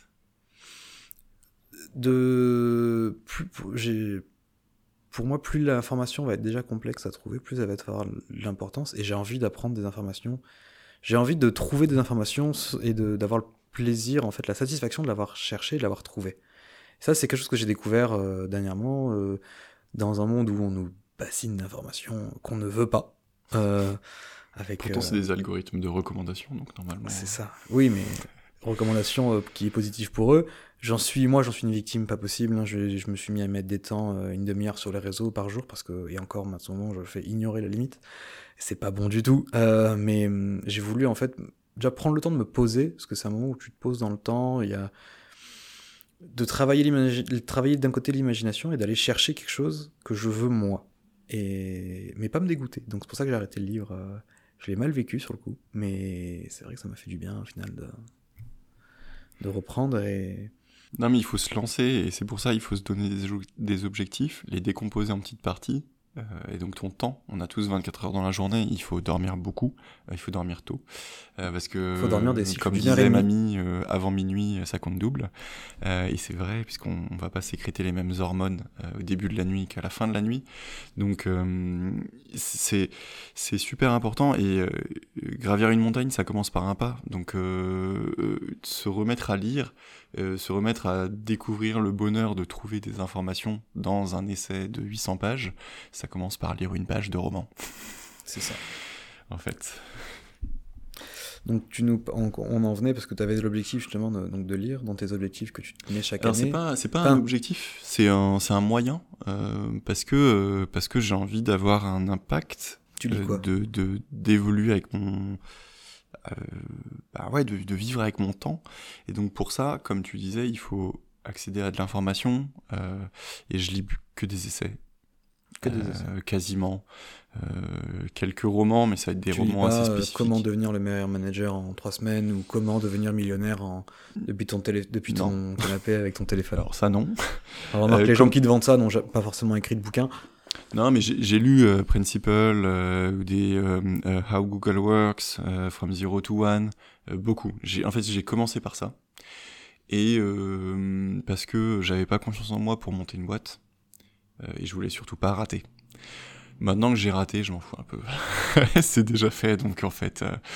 et puis, et puis je suis psychologue, je suis salarié, donc on n'a pas du tout le même poids sur les épaules. Euh, et, et, du coup, je vais plutôt dans des essais euh, euh, sur sur la mer, sur le maritime, donc l'écologie maritime, la transition, des sujets un petit peu techniques parfois, des études de marché. J'adore lire des des revues académiques. Ah, ça c'est dur. Hein. J'ai essayé, mais c'est ah, je lirai pas ça pour me coucher quoi. Ouais, ben, Ou alors si justement ça me ça met un bon coup de barre et je prends le bouquin sur la tête. Hein. Non, et ce que je fais, c'est euh, du coup, j'essaye de valoriser euh, ce temps aussi, donc c'est un plaisir, mais je veux pas gâcher ce plaisir. J'ai pas mon téléphone quand je suis dans ma chambre. Je corne les pages ça, ouais. où il y a des, des, des, sujets qui sont intéressants. Tu pourrais mettre des post Ah, c'est pas écologique. Et non, bah là, je corne les pages perso. Et, non, mais les post-it, euh, c'est pas écologique, donc c'est vrai que c'est plus sympa. tu abîmes le bouquin, mais. Et je, à la fin du bouquin, en fait, je me fais toujours un temps où je vais reprendre le livre et là, je prends mon, mon téléphone, euh, j'ouvre Notion et je, je liste euh, toutes les pages. Je repasse, ok, c'était quoi l'idée que je voulais euh, je, En fait, je voulais développer une réflexion dessus. Je voulais intégrer cette idée euh, à euh, un cours, à un post LinkedIn, à voilà. Enfin, ça, en fait, c'est à un, un, projet chez Opsilog. Ça peut être les trois à la fois. Tu dépasses en fait le et tu dépasses le fait de juste lire. Tu mets en application au final. Parce que beaucoup de monde qui n'avance, enfin, qui ont des idées qui ne vont pas jusqu'au bout, ça, ça a été mon cas, c'est en fait, je, je fais, je fais, je lisais beaucoup, je, alors je lisais pas beaucoup, mais du coup, je consommais énormément de contenu sur l'entrepreneuriat, sur le podcast, sur plein de choses. Et en fait, à force de me dire, euh, je monte, je monte quelque chose, je fais quelque chose, je travaille quelque chose, je j'avançais pas, clairement, j'écrivais, je, faisais des documents à droite à gauche, mais il n'y a rien de concret. Là, alors que là, on est dans le concret. Mais donc, euh, c'est toi t'as apporté euh, toi tu vas au bout des choses. Tu, tu, tu lis mais tu renotes. Et le fait de noter déjà tu, tu intègres beaucoup plus. Ouais tu intègres. Et puis je trouve le fait de, de concrétiser en le communiquant aussi à l'extérieur déjà tu te l'appropries parce qu'il faut bien comprendre le truc. Et puis ça t'engage. Et, et s'engager auprès des autres et c'est pour ça aussi qu'on a besoin des autres c'est que euh, une fois qu'on est engagé bah, c'est plus dur de revenir en arrière c'est stimulant et ça, c'est assez important. Alors, faut pas que ce soit une pression. Euh, le jour où t'as pas envie de, de, poster ou le jour où t'as pas envie de, enfin je sais pas, c'est pas une journée où tu vas être extrêmement performant dans ta productivité au travail. Euh, du coup, bah il vaut mieux se concentrer sur faire autre chose. Tu vois, il faut accepter aussi que bah, t'as des jours avec, des jours sans. Mais, euh, mais je trouve que l'engagement c'est c'est quelque chose qui qui est assez intéressant. Et tu vois, moi aussi j'ai commencé par lire des bouquins de, de tous les tous les grands euh, euh, entrepreneurs, euh, souvent américains, mais aussi oui, LC manière, Business. Hein, tout ce qui se passe aux US, ça arrive chez nous et ils, ouais. font quand même de, ils ont quand même fait de belles choses, donc finalement. Ils, ils, ont, ils ont accompli des grandes choses. On peut aller chercher chez eux des, des pas choses. forcément envie de leur ressembler. Non, mais tu peux prendre des informations et en fait les mettre à ton, à ton niveau, à ton échelle. Ouais, et puis tu vois, ouais, le, le, le fondateur d'Alan qui, qui a écrit LC Business, c'est euh, bah, comment il a monté une entreprise qui est euh, saine, justement, et il va vendre euh, une, une, une assurance euh, oui. qui est, qui éthique. est éthique, ouais. Et bah, ça, c'est très intéressant, mais à un moment, bon, c'est plein d'expériences, mais moi, tu vois, finalement, ça touchait pas. C'était quoi mon objectif? C'est mon objectif, c'est pas de monter une boîte. Mon objectif, c'était le monde maritime, d'avoir un impact positif sur le monde maritime. À mon niveau, euh, voilà, il faut, faut pas non plus avoir le melon. Et du coup, en fait, bah, ce qui m'intéressait profondément, c'était plutôt de me documenter sur le monde maritime et de mieux le comprendre. Parce que t'as beau avoir navigué quelques années, t'y connais rien. La mer, t'y connais jamais rien. J'ai un peu navigué moi en plaisance euh, et euh, c'est vrai que c'est jamais pareil. J'ai eu du très beau temps, j'ai eu du très mauvais temps en Méditerranée, moi, donc pas pas non plus les océans, mais et en plus pour revenir très brièvement au fait que je disais que bah, deux mois et demi avec un quelqu'un qui ça se passe bien, c'est long. Moi, j'ai fait euh, la première fois, c'est donc euh, on était parti de Marseille directement donc jusqu'en Corse et en fait on a on est parti euh, un périple d'un peu plus d'un mois sur un voilier enfermé avec une personne que je ne pouvais vraiment avec qui le, courant ne passait pas du tout et c'est vrai que j'étais très jeune j'ai sûrement très mal géré la chose euh, parce que bah, j'étais, oui, je dois avoir 14-15 euh, ans. J'ai très mal vécu la chose. On est parti un mois et demi. Des fois, on mettait pas pied à terre pendant plusieurs jours. Euh, quand t'as 16 ans, que t'es sur un bateau, que tu sais pas quoi foutre, euh, que ça a été très dur. Et donc, ouais, je, je, reviens, je comprends un peu. Ouais, la, la mer révèle l'homme comme le vin révèle l'ami. c'est et c'est pas la mer qui, c'est pas l'homme qui prend la mer, c'est la mer qui prend l'homme. aussi. Là, la chanson est pour le coup très, très explicite de, de la réalité, je trouve. Enfin, de ce que je, de ce que j'en connais. Euh, comment tu fais pour faire tes, euh, tes OKR? C'est-à-dire que tu te dis un matin, bon, bah, c'est là, ou tu l'as planifié, je suppose? Euh, c'est beaucoup de temps de réflexion et euh, alors c'est pas un moment qui est dédié pour le coup le, tous les matins je, je fais de la méditation où c'est quand même un exercice où justement il faut euh, ne pas réfléchir. Mais euh, c'est aussi un exercice où il faut accepter que bah, tu as des idées qui passent. Et, euh, et, donc je les note pour les éliminer. Après. Et je les, alors ça dépend. Vraiment quand il y a, y, a, y a trop. quelque chose qui, re... Euh, je, je, je, les écris, je fais une pause et puis je recommence. Euh, mais c'est un moment que je prends euh, très très tôt quand euh, les enfants sont encore endormis, il fait nuit, c'est très agréable. Et, du coup, bon, souvent, la période qui suit ce moment-là, ça va être la période où tu es vraiment centré sur ouais, où est-ce que tu as envie d'aller? Et c'est là où va germer tout cas moi c'est ce que c'est ce que je vis. C'est là où va germer vraiment tes objectifs profonds de où est-ce que tu as envie d'aller. Et c'est comme ça que bah à un moment tu, tu, tu, formes des mots et puis tu les écris parce que du coup moi j'écris vraiment tout. Euh, sur Notion sur Notion parce que sur les livres en fait sinon j'avais des petits carnets hein, au début et tu retrouves pas les informations. Et du coup tu les perds tu peux pas les valoriser. Faudra que tu m'expliques comment t'as fait ton tes notes de ça m'intéresse. Ouais.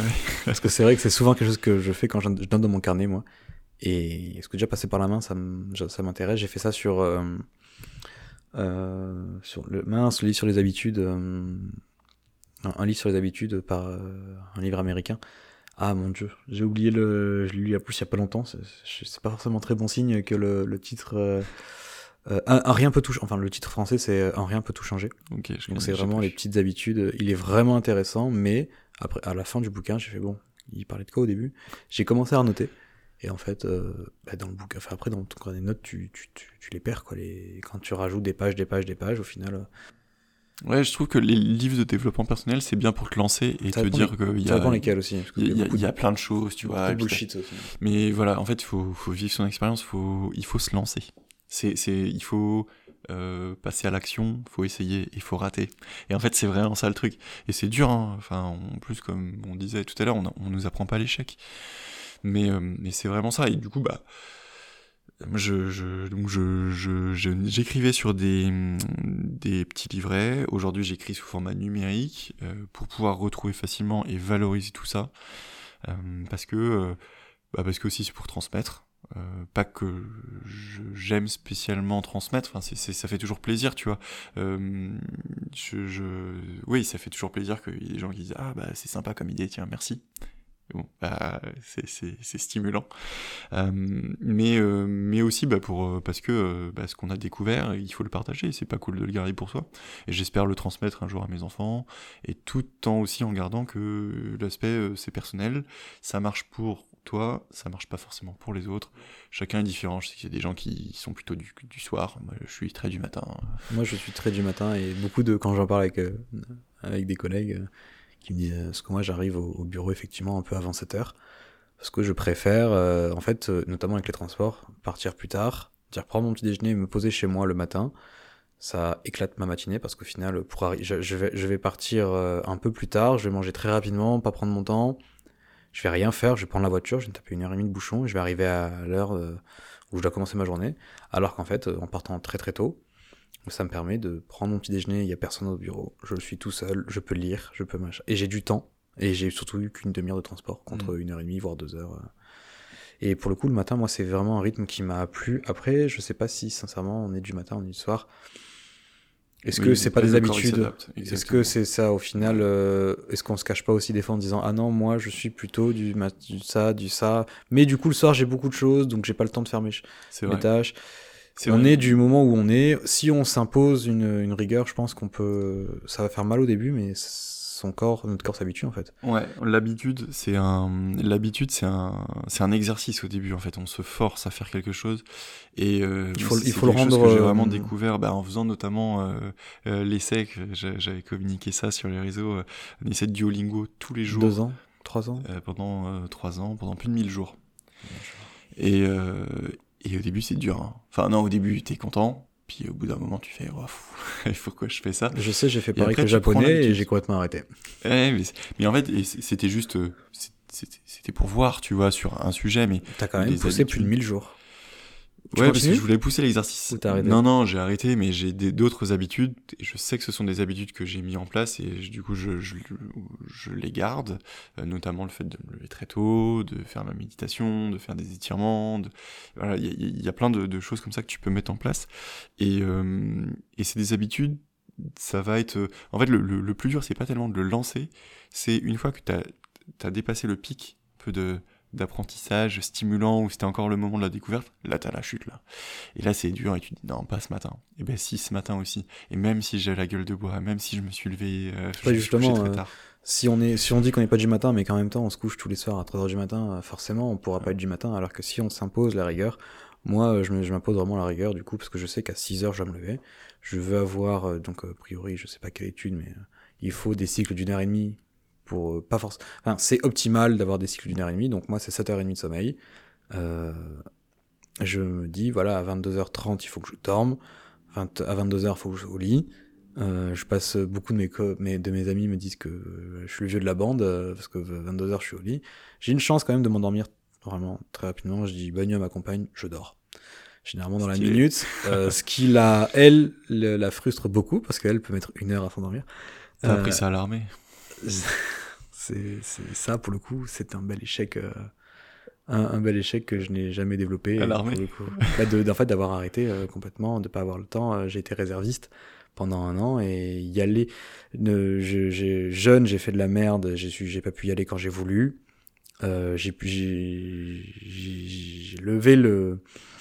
Je me suis levé le cul, j'y suis allé, j'ai réussi. Je suis resté euh, un an. Je suis parti à l'étranger. En fait, je, je- pour plein de raisons euh, où je me suis voilé la face, euh, j'ai arrêté et je le vis comme un échec. Euh, je l'ai vécu comme un échec, mais d'un côté maintenant, je me dis que ça m'a libéré du temps pour d'autres choses. J'ai valorisé ce temps. C'est pas, c'est pas juste une perte, mais c'est vrai que pour le coup, c'est vraiment. euh, Non mais t'as fait l'expérience de, de. J'étais conscient. Donc, euh, ah oui, clairement, là, j'ai j'ai- gagné quelque chose. Et même là-bas, euh, parce que c'est pas. Alors, c'était pas. euh, C'était pas non plus. J'ai pas fait les, les, les Marines ou quoi que ce soit. hein. C'était la réserve, ça reste très gentil. Ma formation a été relativement, euh, relativement gentille. Euh, mais c'est vrai que ça. Là, ça t'impose déjà une rigueur, Mm. un cadre que- qui me sert. Et pour le coup, qui me sert en fait dans ma vie de tous les jours.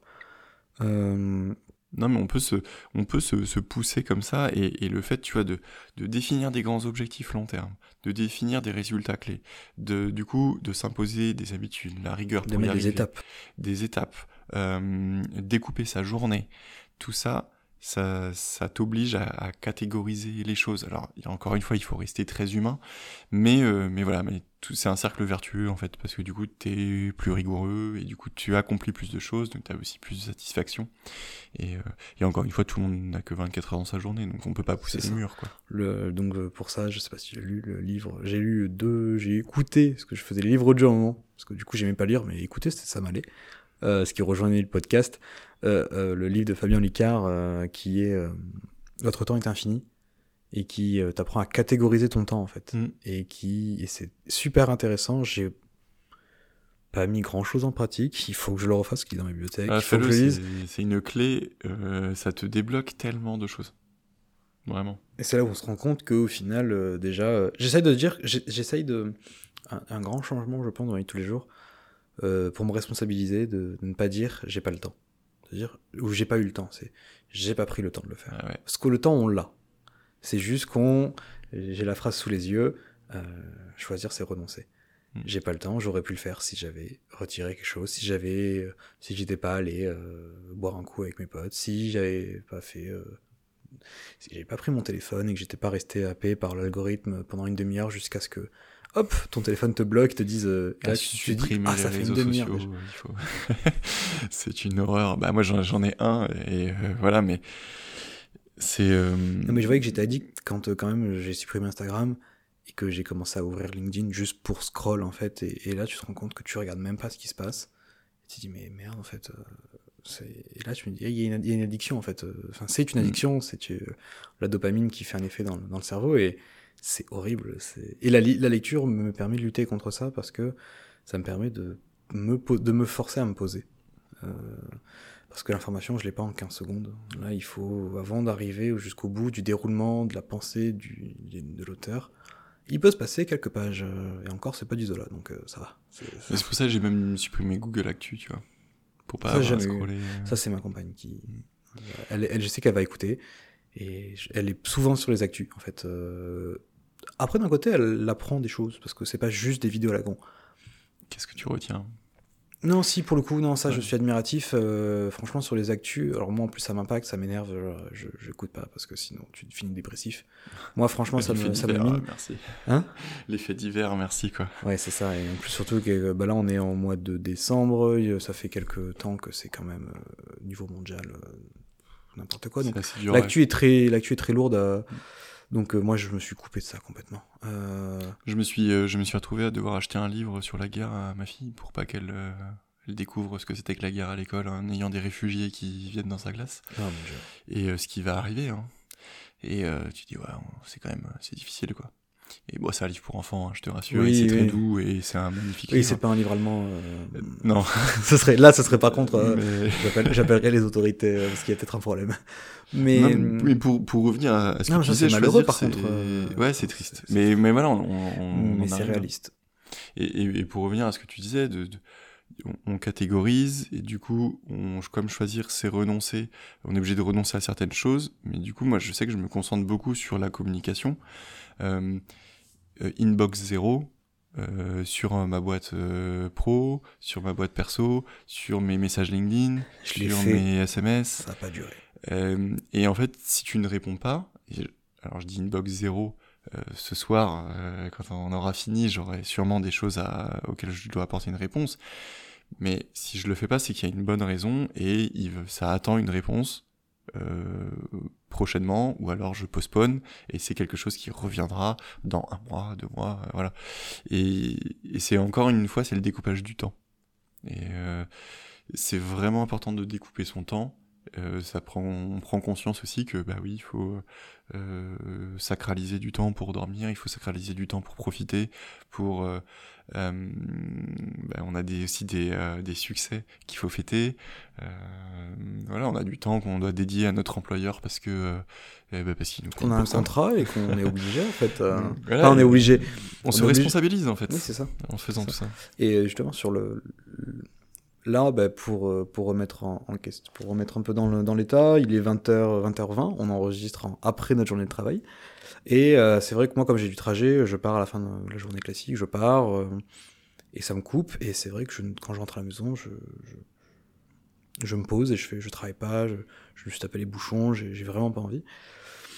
Et là, je me suis fait la réflexion parce que j'ai travaillé donc sur le podcast pour d'autres épisodes et pour un tas de choses, pour les petits, les visuels et tout ça. J'ai pris le temps après ma journée de travail, donc avant qu'on enregistre, de bosser et je me suis dit ah mais en fait là il y a un créneau que je pourrais utiliser parce que du coup je rentre plus tard, je rentrais peut-être même plus tard que si je rentrais euh, si je partais plus tôt. Enfin je- c'est certain euh, vers Oui, tu te prenais les bouchons le 19h30. soir quoi. Mais j'aurai pas de bouchon. Je rentrerai plus tard, quoi qu'il arrive, une bonne heure et demie après, mais euh, déjà, j'aurais pas eu les bouchons qui m'auront fatigué en fin de journée. Mm. Et surtout, j'aurais accompli des tâches. Donc, euh, Tu serais plus heureux. Je sais pas, c'est à tester. Euh, mais Ouais, je sais que j'avancerai sur des, des sujets. euh, et rien, ça me quand, rien que quand tu le dis, t'as le sourire. C'est vrai que parce que là, j'ai repris la lecture le matin, mais vu que je voulais avancer sur notamment le podcast, je me dis, bah en fait, le matin, il faut que je bosse avant le travail. Mais du coup, je lis quand? Je lis le soir, mais le soir, je, suis- le soir, je suis fatigué, je retiens pas. Je... Alors, je vais lire un peu avant de m'endormir. Il faudrait du reste que j'ai des livres qui m'intéressent vraiment. Enfin, des livres que où j'ai envie de, de voir l'info qu'il y a dedans le matin, pour, parce que c'est là vraiment que je, je suis euh, au clair. Et le soir, d'autres bouquins, plutôt euh, des histoires et des, des romans, euh, avant de dormir. Je pense qu'il faudrait que je switch entre les, les deux bouquins. Oh, même des BD. Hein. Oui, ou même des BD, oui. Aux grandes dames de mon père, euh, je n'ai jamais lu euh, les, les Astérix. Euh, pourtant, on les avait tous à la maison. Donc, euh, à son grand désespoir, euh, je ne les ai jamais lus. On, va, on va un peu avancer et on en revient en fait sur ce sujet-là. On, en a- on a un peu abordé sur, euh, bah, sur les, avec les réseaux. Tu nous dis dans les, dans les conseils en fait pour. euh, Ah ben on en revient. On est clairement dans le sujet, je suis en train de le relire. Lâcher, euh, lâcher son smartphone Ouais. sacraliser du temps pour bouquiner. Ouais, ouais, c'est ça. C'est euh, euh, en fait le fait de, de, de s'imposer une rigueur, donc comme on disait tout à l'heure, hein, de, de créer des habitudes, de lâcher son téléphone. On est quand même soumis à des algos de recommandations qui sont bien plus forts que nous, qui sont là pour euh, bah, pour euh, nous donner du temps de cerveau à des publicitaires. Euh, c'est des technologies qui sont extrêmement puissantes euh, et euh, et en fait se retrouver face à du papier, à du tangible, à euh, À une quelque chose que tu peux pas scroller, c'est c'est fini un livre en plus. Euh, alors que euh, le scroll, hein, ça a été conçu euh, pour être infini. hein. Tu peux toujours aller vers le bas, vers le bas. Euh, bah, TikTok en est un parfait exemple. hein. Et, et on peut dire Je que c'est un et des pour le coup, je me suis, je me suis mis la barrière, je n'ai jamais téléchargé l'application. Bon là, ça va arriver du coup quand euh, les épisodes vont paraître pour que je les, je upload des extraits. Mais et il va falloir que je maîtrise ça, mais du, à ne pas passer de temps dessus. Mais c'est vrai que TikTok, je me suis mis la barrière, je loupe sûrement des choses, mais par contre, voilà, non, je, je sais que j'aurai un naturel là-dessus à, en fait, à consommer quoi.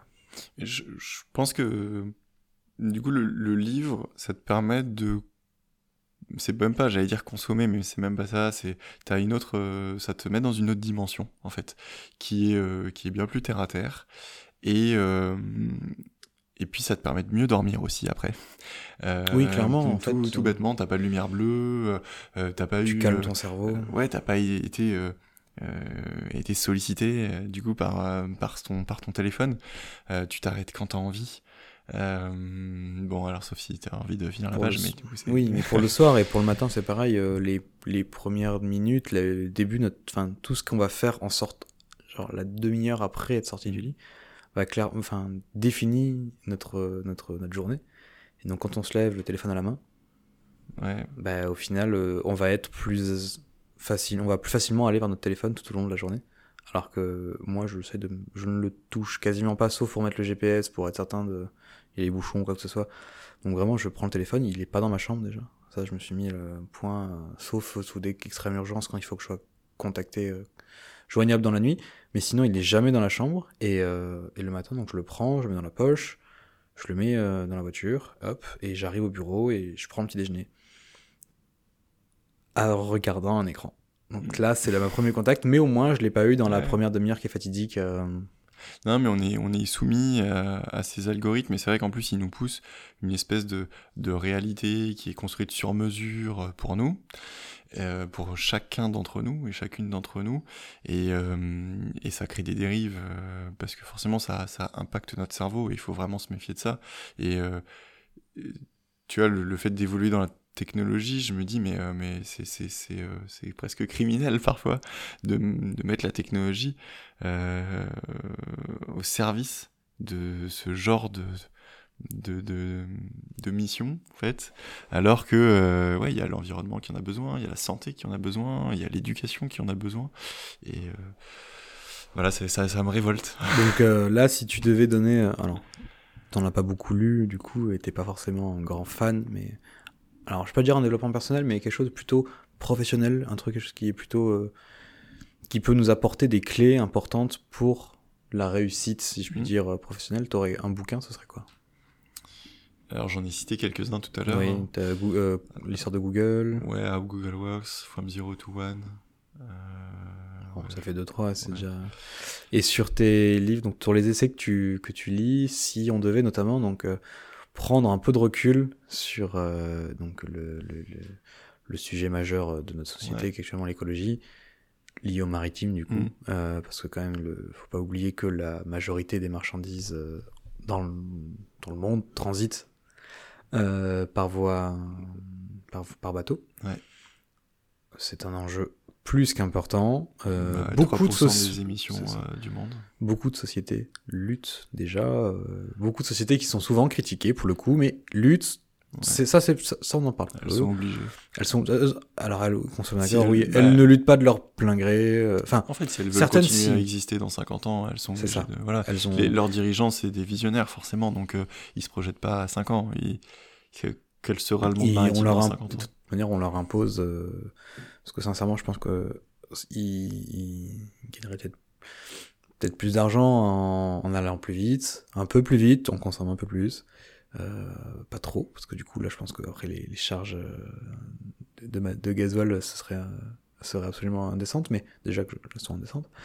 Mais euh, elles n'ont pas le choix, mais il faut quand même noter, malgré beaucoup d'autres problèmes, qu'il y a des efforts qui sont faits depuis des années, qui continuent. Il y a l'IMO qui lutte, euh, qui met des règles en place, l'Europe euh, qui met le, un peu comme les vignettes critères, mais pour les mmh. bateaux, euh, pour tous les bateaux qui vont arriver dans les ports européens. C'est des choses qui sont importantes. Et donc, si tu devais nous dire, pour qu'on comprenne un peu les enjeux écologiques ouais. du maritime, est-ce que tu auras un bouquin, as quelque chose qui te vient en tête? Alors, si tu l'as pas, au pire, tu m'envoies après. Euh, je non, le mettrai alors il arrive, mais il y a un bouquin qui m'a profondément marqué et qui a rien à voir avec le maritime en Ah. soi, mais c'est Le Seigneur des Anneaux. Le Le Seigneur des Anneaux. Et le Seigneur des Anneaux, c'est quand même voir une, où tu vas aller, euh. une, une quête d'un petit bonhomme euh, qui euh, va découvrir le monde, comme le fait un marin. Les elfes sont des sacrés écolos. Euh, et ils ont une énorme empreinte maritime, alors euh, pas forcément dans le Seigneur des Anneaux, mais dans le Silmarillion, enfin voilà, dans, dans tout l'univers de la Terre du Milieu, qui n'est que la Terre du Milieu, justement. Et il y a un océan quand même à côté. Euh, enfin, des deux côtés. Pour le coup, moi, j'ai j'ai vu les films, forcément, une fois. Et je suis pas un grand. Alors, fan, j'aime beaucoup, mais c'est vrai que je suis pas un grand connaisseur. Donc, euh, Ben, il y a, il y a une lutte aussi de l'industrialisation qui est euh, euh, incarnée par euh, Saruman. Euh, voilà, avec euh, bah, qui va détruire tous les arbres pour faire tourner les, hauts fourneaux. Euh, il y a euh, la centralisation, le pouvoir, la manipulation. Euh, alors on peut se projeter en disant que c'est presque euh, les algorithmes justement de recommandation qui, qui peuvent être extrêmement néfastes, alors qu'il y en a d'autres qui ont des anneaux hein, dans l'histoire et qui ont des super pouvoirs oui, Euh, qui pour n'ont pas forcément gens. fait quelque chose de. et qui en font des choses très bien, qui vont soigner avec. Euh, moi, je trouve que c'est vraiment un, un visionnaire, euh, Tolkien. Et puis, il y a aussi une autre dimension, c'est que pour Visionnaire sur son- ça. sur, surtout Sur- sur, sur, ce euh, monde, en fait, où on peut vraiment se projeter. Et, euh, et il, a, il a cartographié aussi énormément de choses. Il allait très en profondeur dans la structuration de son monde, euh, la géologie, les langues et tout ça. Ah Donc, oui, il non, a il découpé très loin. beaucoup de choses. Ah oui, il a inventé complètement Mm. les langues. Hein. Des gens apprennent les langues. euh. Et, et je trouve que c'est quelqu'un qui a fait quoi. Et, euh, et il a lancé. Euh, donc bon, il, il avait, il était allé très très loin déjà en, en lançant ses romans, mais il a continué à créer son monde en fonction des retours utilisateurs. J'ai envie de dire, il recevait des centaines de courriers. Voilà, ah oui, c'est vrai que les gens me posent des questions sur la géologie. Ah mais tiens, bah, je vais creuser un petit peu la géologie du terrain. Et du coup, il allait se renseigner. Et puis ouais, il a fait des cartes. Euh, les cartes, c'est quand même euh, un moyen de faire de la data visualisation qui est euh, extraordinaire. Donc moi, c'est enfin c'est vraiment un, livre plus qu'un livre, une œuvre, parce que c'est beaucoup, beaucoup de livres, même des livres qui n'ont jamais été publiés, euh, qui, qui m'a vraiment marqué, euh, et où il y a une empreinte maritime dans certaines histoires qui est forte, il y a une empreinte écologique qui est très forte. En fait, c'est une double lecture euh, que pour le coup, je n'aurais jamais. J'aurais j'aurais vraiment pas pensé du tout avant que tu le dises. J'y repense un peu maintenant, effectivement, oui. Et puis c'est, la quête, euh, enfin moi je l'ai, lu, là, le premier truc c'était ça, hein, c'est la quête d'un petit bonhomme qui est petit euh, en l'occurrence et qui va dans le monde des grands bonhommes, qui sont bien plus puissants, qui ont une, une vision, euh, même physiquement, ils vont beaucoup plus loin. Et lui, tout ce qu'il connaît c'est son herbe à pipe quoi. Et voilà, c'est... et donc quand t'es jeune, je trouve que c'est un super roman d'initiation en fait. Et après tu peux avoir toute ta vie, et je, je euh, j'espère que j'aurai encore d'autres lectures de cette œuvre euh, au fur et à mesure de ma vie, et même au, niveau euh, philosophique, au niveau, ben voilà, de, c'était un grand chrétien, Tolkien, donc il y a aussi toute cette dimension où il va se projeter dans la très religion. Et Très spirituel, ouais. Ah, c'est sûr que j'avais lu, il a pas fait ça pour l'argent, parce que quand on voit combien il a revendu les, les, les droits des Chiens des Anneaux, une misère. Quand on voit surtout ce que ça a rapporté derrière aux gens qui les ont mis en image et tout ce qu'il y a eu derrière, ça a, été, ça a marqué une génération, pas la mienne. Hein, pour et pourtant, c'est un succès. Et c'est un succès pour lui, euh, mais je pense qu'il a, il a, enfin, je sais, je, pour le coup, je voudrais pas m'avancer, mais euh, ça pourrait être une belle, un, bel exemple effectivement, euh, si pour lui avoir créé tout cet univers et avoir en fait fasciné tant de personnes, parce que franchement, c'est quelque chose qui est générationnel, qui, qui sera transgénérationnel, qui va qui, va continuer d'exister parce que c'est quelque chose. Euh, il, y a eu, quand même quelques quelques univers qui ont été créés comme ça, qui, qui ont beaucoup marqué, mais le Seigneur des Anneaux, moi j'ai mon, meilleur ami qui, est plus âgé que moi, qui a, un peu plus de 30 ans, lui il vit par, euh, par le Seigneur des Anneaux, il, il le cite à longueur de journée, et, c'est vrai que je pense que Tolkien a plus, peut-être je ne saurais même plus dire pour le coup, je suis ignare sur ça, est-ce qu'il est mort ou pas Oui. Ah bah oui, oui, il est mort, Tolkien, bien sûr. Oui, non, il est mort il y a quelques années quand même. Et il a plus heureux en fait au final. Il y a son fils hein, qui, a, qui, a, repris la relève, qui, euh, qui, lui, qui agrège tous les petits papiers qu'il peut trouver, qui reconstitue les trous qu'il y a dans les histoires. Mais en fait, c'est même pas des histoires, hein, c'est un univers euh, des généalogies, de la politique, euh, des. Euh, enfin, il crée un univers parallèle. À... Et après, non, mais des, des, des livres sur la mer, euh, j'ai lu énormément euh, de BD, euh, L'épervier notamment, qui est une, euh, une série de BD qui est, qui est magnifique, de Pèlerin. Ouais. C'est, il met énormément de temps, Pèlerin, pour sortir ses BD parce que c'est très bien documenté. C'est, c'est magnifique, en fait, il n'y a pas d'autre mot. Et l'histoire est cool, c'est l'histoire d'un corsaire, voilà, sous le 14. et il y, a, il y a plein de la, enfin, la mer c'est par petites touches comme ça. Euh, mais en fait elle est omniprésente dans nos vies. Et euh, autant je lis des essais sur la mer, le monde maritime, des trucs un peu techniques, mais autant dans euh, la, vie réelle, euh, ce que j'essaye de communiquer justement, c'est cette culture maritime. Euh, tu le disais, ton grand-père, il a navigué, et en fait, on, quand on, achète des marchandises, des biens de consommation, ils ont eux-mêmes navigué. Il y a 60% de la population mondiale qui vit près de la mer, et la mer, elle est partout. Et en fait, plutôt que un livre qui parle spécifiquement de la mer, euh, sincèrement, euh, en fait, la mer, elle est, elle est vraiment partout. Il faut juste la redécouvrir. C'était un espace de conquête, c'est un espace euh, de prédation. Enfin, pendant très longtemps, ça a été ça. Et, moi, aujourd'hui, je me bats pour que ce soit autre chose. Alors, avant qu'on continue, je vois que ton verre est vide. Est-ce que tu veux un peu remplir ton verre Non, c'est gentil, Ça va aller? Parce qu'il y a quand même, je sais pas, t'as encore du temps devant toi? Parce qu'on a encore T'as encore quelques, donc, quelques conseils J'ai pas de bière au frais, non. Euh, dans, les, dans les conseils, et ça c'est un conseil qui, je pense, euh, tu l'as pas forcément quand tu t'y penses pas. T'y penses pas quand t'es jeune parce que tu penses que t'es es fort, tu vas arriver à de grandes choses, mais tu marques qu'il faut s'entourer des gens de confiance. Hmm. Moi, j'ai vécu ça un peu dans mes, je l'ai vite vu dans mes, dans mes, dans mes études, où j'ai compris qu'il fallait pas que je me, que je m'entoure en fait pas forcément des meilleurs, mais de ceux qui avaient, qui voulaient avancer. Et des gens, euh, alors des gens bons. On, on, c'est difficile de réellement de savoir dès, dès le début euh, qui va être quelqu'un de, qui va nous mettre un, un, poignard dans le dos, qui mm. finalement va nous faire défaut. Mais euh, tu me dis voilà, il faut, faut se mettre avec des gens de confiance qui, et tu rajoutes, qui vous diront quand vous faites de la merde et qui seront un soutien dans les tempêtes. Ouais, parce que parce qu'on on connaît des tempêtes et, euh, et, on a besoin des autres. Euh, encore une fois, il faut faire preuve d'humilité et, euh, et, du coup avoir des supports, Euh, Il faut parler. Il faut parler. Ou écrire ou ce que tu veux, faut aller boire des bières avec les copains ou les copines. Et, et je pense qu'on a, on a vraiment, on est des, êtres sociaux. C'est aussi là où vont émerger euh, les super idées. Euh, non, je, je, je pense que que l'autre est extrêmement important.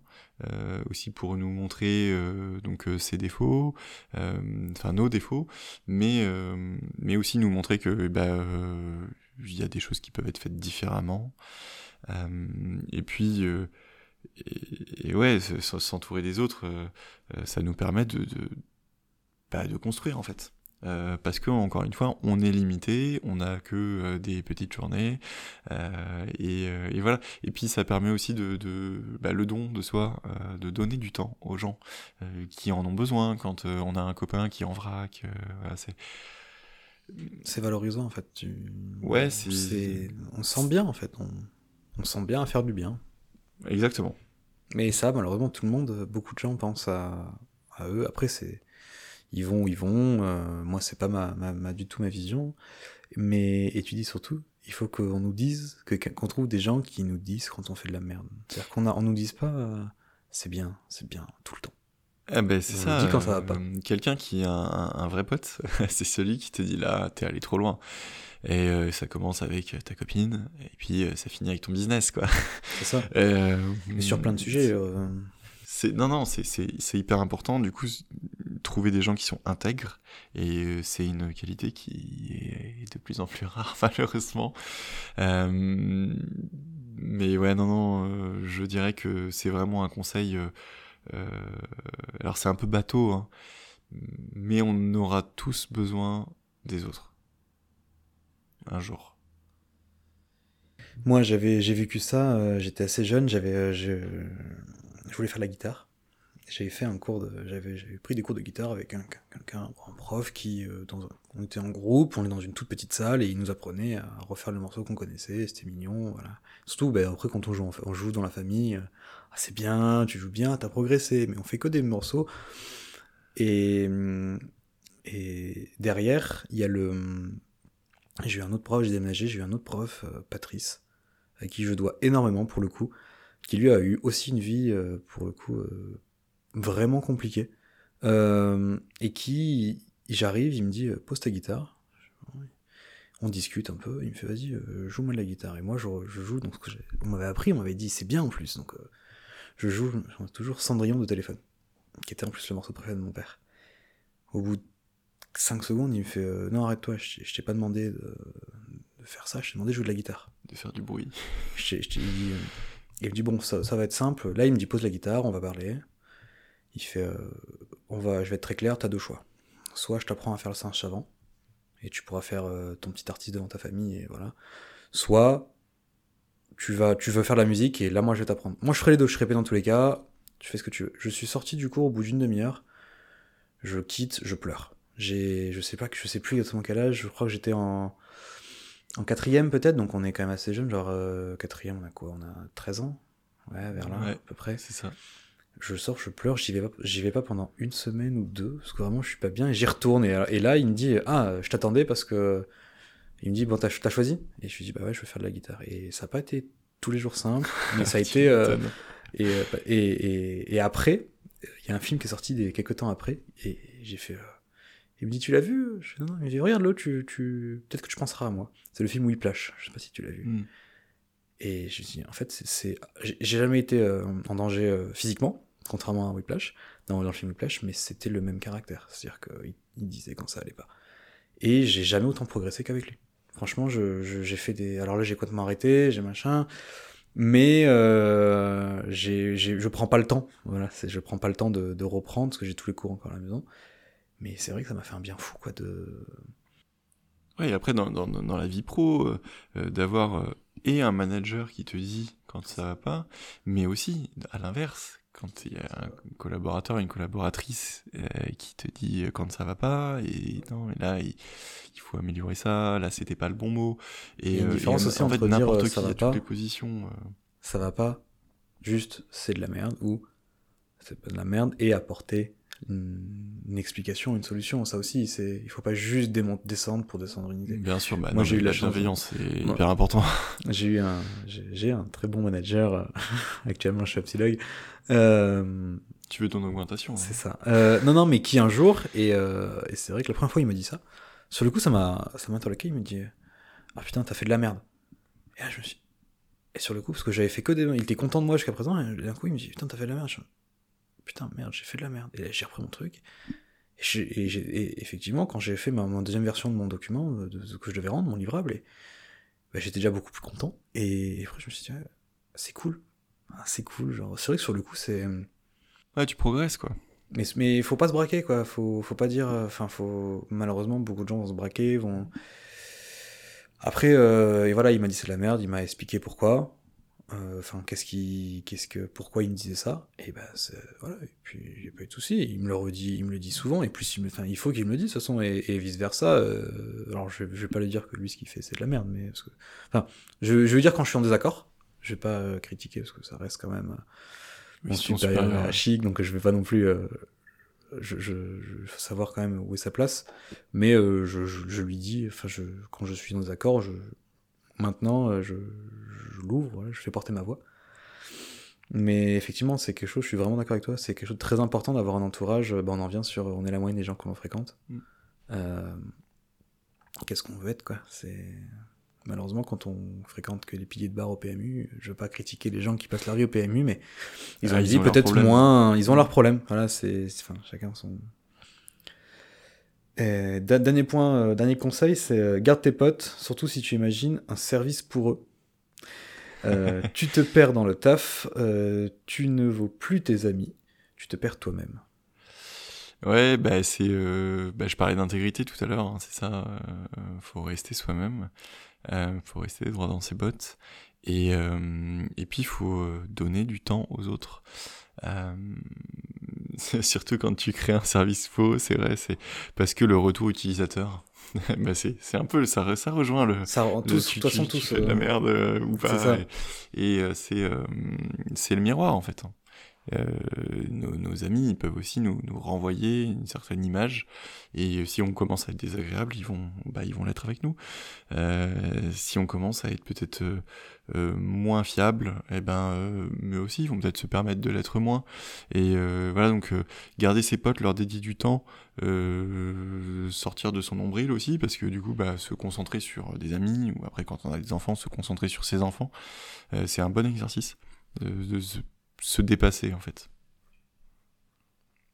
Euh, donc après, donc euh, tout un tas de petits euh, de, conseils, des, stratégies que tu aurais mises en place. Encore une fois, hein, ça veut pas dire que pour toi ça fonctionne, que ça veut forcément fonctionner, mais ce serait des stratégies. Et après, on va aller justement sur, euh, comme je le dis dans l'intro, le, le biais du survivant, parce que là, le biais du survivant, effectivement, ce serait de se concentrer uniquement sur les stratégies qui fonctionnent. Mais on va bien entendu parler de, bah, de qu'est-ce qui a fait foirer, qu'est-ce qui, pourquoi, des les, les, les choses. Est-ce que tu connais l'histoire du coup euh, du biais du survivant, du, du- des avions, avions. qui des avions qui ne reviennent jamais je, je conseille donc vraiment d'aller d'aller chercher euh, d'aller creuser sur cette info super intéressante et donc euh, là tu dis euh, fais d'abord euh, à la main et tu verras ensuite euh, comment automatiser Ouais, on a tout le temps, euh, enfin, on, a souvent envie, en tout cas, euh, de faire, euh, de faire tout de suite du volume, du parfait, et en fait, faut commencer, faut commencer déjà faut commencer. C'est ça, la fin de la faut pas attendre la, perfection Il faut commencer à la main. Euh, faut pas, euh, faut pas se prendre pour plus que ce qu'on est. Ce qu'on fait, c'est un petit truc. Donc, bah, tu commences petit, et c'est très bien comme ça. Euh, petit risque, euh, petite huile de coude, et, euh, et tu te lances. Et hum, je me rappelle, tu m'avais dit euh, quand, quand j'ai lancé le site des apéros de la mer. oui ça c'est encore une autre casquette donc, Tu organises des apéros, La des, des, des marins, ouais. Et euh, tu me dis, ah, mais il y a un. Non, mais il est buggé ton site. Oui, je sais, mais je pourrais automatiser tout le process de récolte euh, dans la- toute la France, euh, des marins et tout ça. Mais euh, commençons déjà avec un- une landing page. Et voilà, et c'est tout. Et juste une landing page. j'ai fait la j'ai fait la même chose pour euh, bah, pour le podcast il y a J'ai pas attendu d'avoir le site, d'avoir les trucs, tout ça. Je me suis fait une petite page Coming Soon qui, vraiment juste pour, en fait, euh, rien que le nom de domaine soit pas juste vide et que bah, de l'intro, on puisse aller voir sur la page. Et en fait, quand on l'ouvre sur téléphone, le footer, il est en plein milieu de l'écran. Je me suis dit, bah, pff, pas grave, il est là, on fout. C'est pas grave. Et là, je suis en train de faire euh, bah, la version, mais au moins, il y a déjà quelque chose en place. Et bah, je vais rajouter maintenant le lien. Maintenant que le, le- la page euh, Spotify existe, notamment, bah, je vais mettre le lien. Et puis, hop, je vais le mettre en ligne. Mais, mais j'ai pas attendu de ça, notamment pour enregistrer. Euh, j'ai pas attendu. Et ça, c'est vraiment quelque chose que j'ai appris euh, bah, par, le, par le travail et l'itération. Il faut itérer pour, euh, Ouais. pour avancer. euh. Ouais, ouais, il faut, il faut faire un MVP, un minimum viable product, euh, donc un, produit qui délivre le service minimum, mais qui, qui fonctionne, et, et, ça va être à la main. En fait, on va pas tout de suite euh, euh, mettre des super algos, euh, tout mettre dans le cloud. euh, Enfin, c'est non, ça c'est trop high level. Non, Comment c'est petit Ouais, là, exactement. Pour le, bah, pour le podcast, j'ai pas attendu euh, d'avoir, euh, de pouvoir engager euh, des micros top avec un enregistreur externe, tout ça. Genre, voilà, c'est, c'est, T'as j'ai- raison. en matériel, je crois que j'ai, j'ai- non, si, j'ai ouais, un maximum 150 euros de matériel, qui est déjà quand même, après, je voulais un minimum de qualité pour le son, parce que vu qu'il y a que du son, ce serait dommage qu'il soit euh, trop mauvais. Il est pas parfait, mais il est pas au niveau de ce que j'écoute habituellement. Mais euh, j'attendais pas ça. Enfin, il faut, il fallait le lancer. Et notamment, bah, pour, euh, pour ce bien, j'ai deux, deux applications qui enregistrent en parallèle. C'est pas du tout optimisé. C'est l'ordi, fatigue, mais voilà, c'était, j'ai voulu un minimum de standard quand même, parce que je voulais un minimum de qualité. Mais j'ai pas attendu d'avoir le top du top, parce que sinon je serais jamais parti en fait. Et c'est ce que j'ai. c'est pour ça qu'il a tant de retard. Il devait, euh, il devait se lancer au premier épisode au, au début septembre. Je l'ai pas fait. Je voulais faire un peu les saisons comme bah là, j'ai Ouais. je m'en fous. euh, 1er janvier, vas-y. euh, C'est pas grave, en fait. Il faut, il faut se lancer et c'est pas, c'est, c'est, c'est pas un échec. Enfin, c'est pas grave, en fait. Là, je- Oui, peut-être c'est un échec d'avoir raté la deadline. C'est pas grave. Il faut y aller. Et, et puis, bah, tu me réinviteras quand euh, t'auras euh, un cadreur, hein, je sais pas quoi. Non, euh, pour le centième. euh, parce que je sais pas encore du coup l'ordre de, de parution, parce que j'ai pas pu en fait finir l'enregistrement avec, euh, avec Julie. On doit se replanifier un créneau, donc ça se trouve, ce sera le premier épisode qui, qui paraîtra. Et donc peut-être que tu viendras pour le. on en reparlera pour le centième. euh, pour le centième épisode. Mais, euh, mais pareil pour le fait de, bah, de, de se lancer. Euh, j'ai, comme tu le sais, là, je, je, je vais vivre une expérience, donc je pars euh, quatre mois entièrement. euh, on va partir un peu coupé du monde dans un petit village au fin fond des Alpes avec ma compagne. Parce que à terme, un jour, on veut vivre à la campagne, à la montagne. Euh, et donc là, on s'est dit, bah, on a l'opportunité. Financièrement, bon, c'est parce que du coup, faut que je fasse vivre. Enfin, j'ai, voilà, j'ai mon appartement euh, de tous les jours que- qui va rester euh, avec tous les abonnements et tout. Financièrement, c'est pas forcément, c'est un gouffre, hein, mais euh, c'était l'opportunité. Et on a dit, vas-y, on, on lance, on verra bien. On, on va donner les moyens en fait. On va, on va économiser, on va faire plus attention, mais on, on va vivre cette expérience. on- Parce que si on le fait pas maintenant, on va le regretter. Mm. Et, euh, et c'est un investissement euh, financier, mais avec un retour qui n'est pas financier, mais qui va être vraiment, je pense, euh, j'a- j'attends de ça, un retour humain, en fait, euh, parce que je suis très, voilà, très amoureux de, de la montagne. Donc, euh, me retrouver loin de Marseille, euh, au fin fond d'un petit village de 300 habitants, euh, Mais tu vas voir, c'est trop bien la montagne. Effectivement, je suis un, un grand fan. Euh, deuxième point, euh, très, très terre à terre, qui est être toujours aligné avec ses valeurs. Ouais, bah donc encore une fois, hein, c'est bon, ça va, j'avais pas écrit trop de, Pas trop de conneries. bêtises, je, suis- toujours d'accord. Il faut, bah, en fait, le- les autres sont, un miroir, donc il faut qu'on reste intègre, comme je disais, parce que euh, vis-à-vis des autres, euh, prendre le temps de, donner de soi, mais aussi vis-à-vis de soi-même. Euh, en fait, en interne, si on veut pouvoir suivre ses objectifs, il faut vraiment qu'on se dise ok quelles sont mes valeurs euh, où est-ce que j'ai envie d'aller.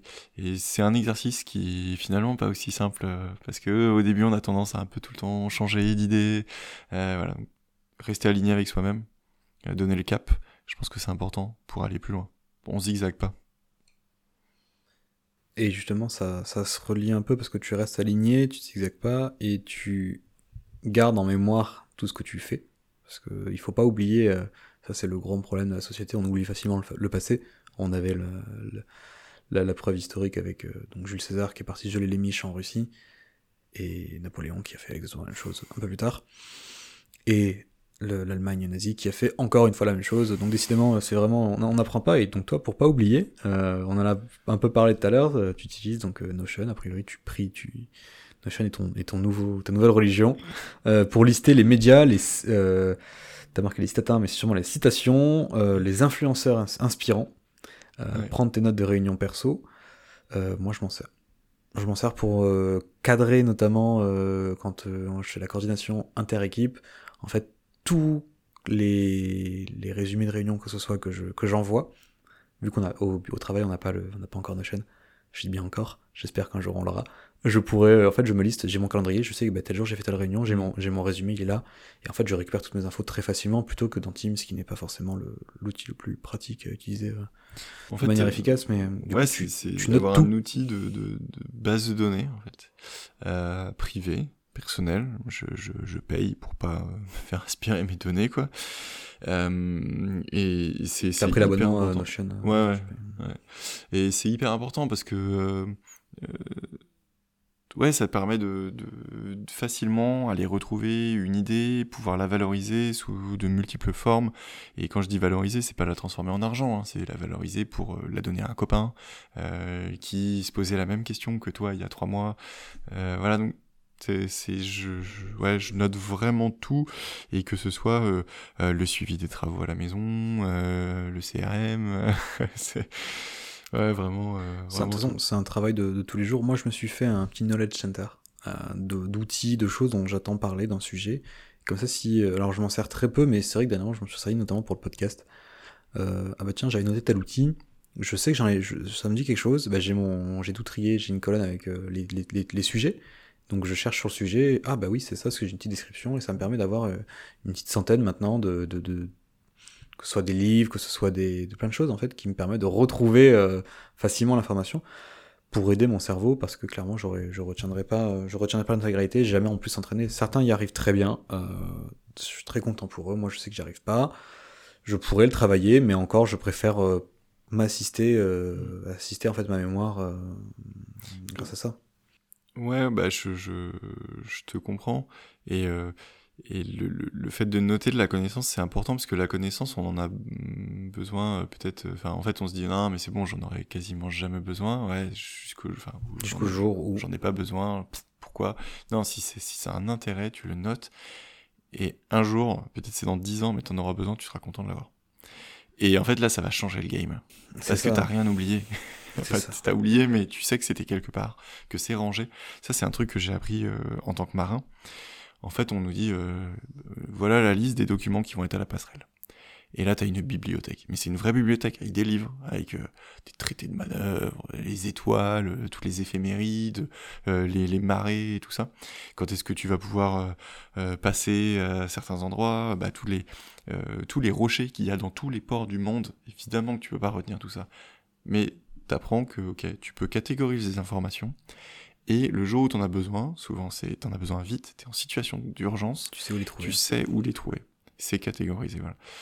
Et ben c'est exactement pareil en fait. Euh, moi, mon Notion, il est- les paroles s'envolent les écrits restent euh, exactement, les écrits restent. après les écrits que- technologiques demain il y a un blackout euh, tu perds ton savoir hein. C'est vrai, c'est vrai, bien sûr. euh, si tu devrais imprimer sur des pages et te faire ton propre Non, mais l'outil de recherche est important. Et au-delà de l'outil de recherche, finalement, euh, quand c'est assez bien catégorisé, t'as pas trop besoin, mais c'est surtout que tu peux croiser les informations entre elles.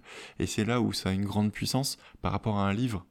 C'est que euh, tu vas pouvoir croiser, euh, euh, afficher euh, une liste de tâches, mais aussi l'afficher euh, euh, sous format calendaire, euh, ou euh, la croiser avec les personnes qui sont liées à ces tâches, etc. Et en fait, du coup, tu peux trouver l'information par plusieurs euh, de, de plusieurs manières différentes et tu vas vraiment cheminer dans la donnée et, et ça c'est une, grande puissance que nous apporte la technologie en fait Je sais pas si tu connais l'application Rewind? Non. J'en ai parlé pour, euh, pour Non. rire un peu euh, ce matin. C'est, euh, j'ai découvert sur une vidéo euh, le son. C'est un peu Black Mirror hein, pour tout pour tout dire. En fait, c'est une application. Tu la mets, elle est, je crois que sur Mac pour l'instant. Euh, en fait, et elle enregistre tout ce qui se passe à l'écran. ok Et, en fait, elle, elle, elle traite tout ce qu'elle voit. Tout- Elle, le, donc en fait, que ce soit des, des, les vidéos, tes mails, elle traite tout ce qui se passe. Elle enregistre le maximum d'informations. Ça reste tout sur ton PC. ok bon déjà c'est bien jusqu'à un moment. Ça en plus ça écoute constamment ton micro. Donc en fait ton micro est actif constamment. Donc en fait vraiment c'est euh, c'est euh, je te conseille je, je, te l'enverrai à la fin la, la vidéo d'une explication d'un youtubeur que j'adore qui s'appelle Léo Duff euh, qui a fait une vidéo explicative là-dessus qui, qui, est super intéressante et dans laquelle il, il montre en fait il, il bossait sur son PC, il y a un collègue à lui qui vient, qui lui parle du jeu Zelda, qui lui explique un truc, mais qui vraiment, on entend l'explication, elle est, elle, est, est foireuse un peu.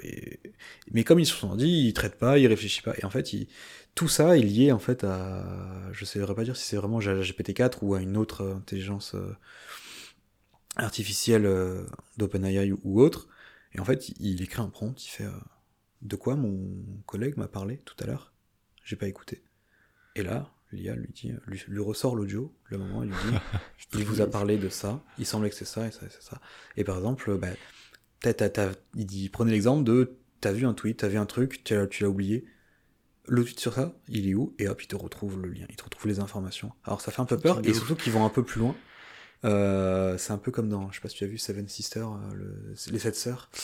Euh, ouais, un monde très futuriste où elles ont, il y a un bracelet qui t'enregistre en fait tout ce que tu fais. Et là, c'est la même chose. Ils veulent faire un pendentif. C'est en fait pour assister la mémoire et qui enregistre. Et, il y a des limites. Faut voir. En fait, c'est là, c'est vraiment le, le la, la surveillance à l'extrême. Je sais pas pour le euh, sur le surhumain. Euh, et en fait, on, on, se dit qu'on n'a pas de limites et c'est très dangereux. Parce que euh, non, bien sûr que oui, on a des limites, on a des limites dans notre journée, on a des limites physiques, physiologiques, et mais c'est ok de l'accepter et c'est ok de l'accepter en fait. Et la croissance à tout prix, non, en fait, c'est une erreur et on commence à s'en rendre compte, tu vois. Il y a des gens qui commencent à dire, mais non, en fait, un PIB qui, qui augmente de, de 5% tous les ans, ce n'est pas possible. dans 1000 ans, on sera où? Et euh, la planète a des limites qu'on a dépassées, 6 euh, sur 9. Donc, euh, je pense que la technologie, elle peut nous aider. Encore une fois, il faut choisir précisément pourquoi et comment? et qu'est-ce qui est utile, qu'est-ce qui est futile. Et euh, ouais, moi, je, j'émets beaucoup de réserves sur ces, ces choses qui nous permettent de, de nous décupler de manière illimitée. Euh, et en plus, euh, où, bah du coup, euh, où on va aller avec. ça s'arrête. ouais. Puis si, ça, si c'est illimité, c'est par exemple la technologie de la fusion nucléaire. Si on commence à maîtriser l'énergie du Soleil, imaginons qu'on ait une énergie illimitée et verte sur Terre. Moi, je, finalement, je suis pas pour parce que euh, mais on va on va tuer encore plus vite la biodiversité on va enfin tu vois si, si on n'a plus de limite au niveau de, de, de l'énergie qu'elle devient si peu chère et tout ça je dis oh là là mais en fait on va atteindre d'autres limites et ça va être un, gros mur dans la tronche c'est l'évolution perpétuelle euh, toute euh, toute nouvelle malheureusement. On va te dire que toute nouvelle évolution à une époque a été critiquée et finalement on peut plus s'en passer Sauf que ben, on a un certain point. Y a forcément... Et comme c'est exponentiel, aujourd'hui, on va beaucoup, beaucoup plus vite que le mec qui a inventé la roue. Ah, enfin, ça lui donnait pas le même pouvoir que le mec qui a euh, inventé l'intelligence artificielle. Bon, ce qui était déjà il y a un moment, hein, euh, mais euh, voilà, tout, tout va beaucoup plus vite. Bah, c'est la loi de Moore. les, les, puissances de calcul, elles se multiplient en continu. Euh, donc ça, tout va de plus en plus vite, mais euh, voilà, faut, faut vraiment se méfier de ça. Et maintenant, donc on va rentrer donc euh, dans le vif, pas le vif du sujet, parce que ça fait, on a quand même bien abordé notamment la, vision de l'échec. Au bout de deux heures et quart, on va peut-être pas, c'est pas le, c'est pas le, on commence pas juste couper des moments. ah non non, c'est, faut prendre le temps. je voudrais surtout pas influencer, je voudrais, c'est ce que j'apprécie moi dans les temps longs, donc je veux pas pas déroger à la règle.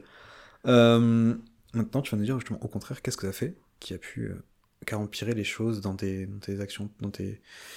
Est-ce que tu as dit quelque chose qui a, est-ce que tu fait quelque chose qui a empiré ton, ton, tes relations avec ton capitaine, qui a précipité la fermeture des Chuamano, qui a Ouais, bah, je pense que le, le, comment tu te positionnes aussi, euh, un positionnement de victime, c'est pas bon. Euh, c'est, il faut, bah encore une fois, faut être droit dans ses bottes.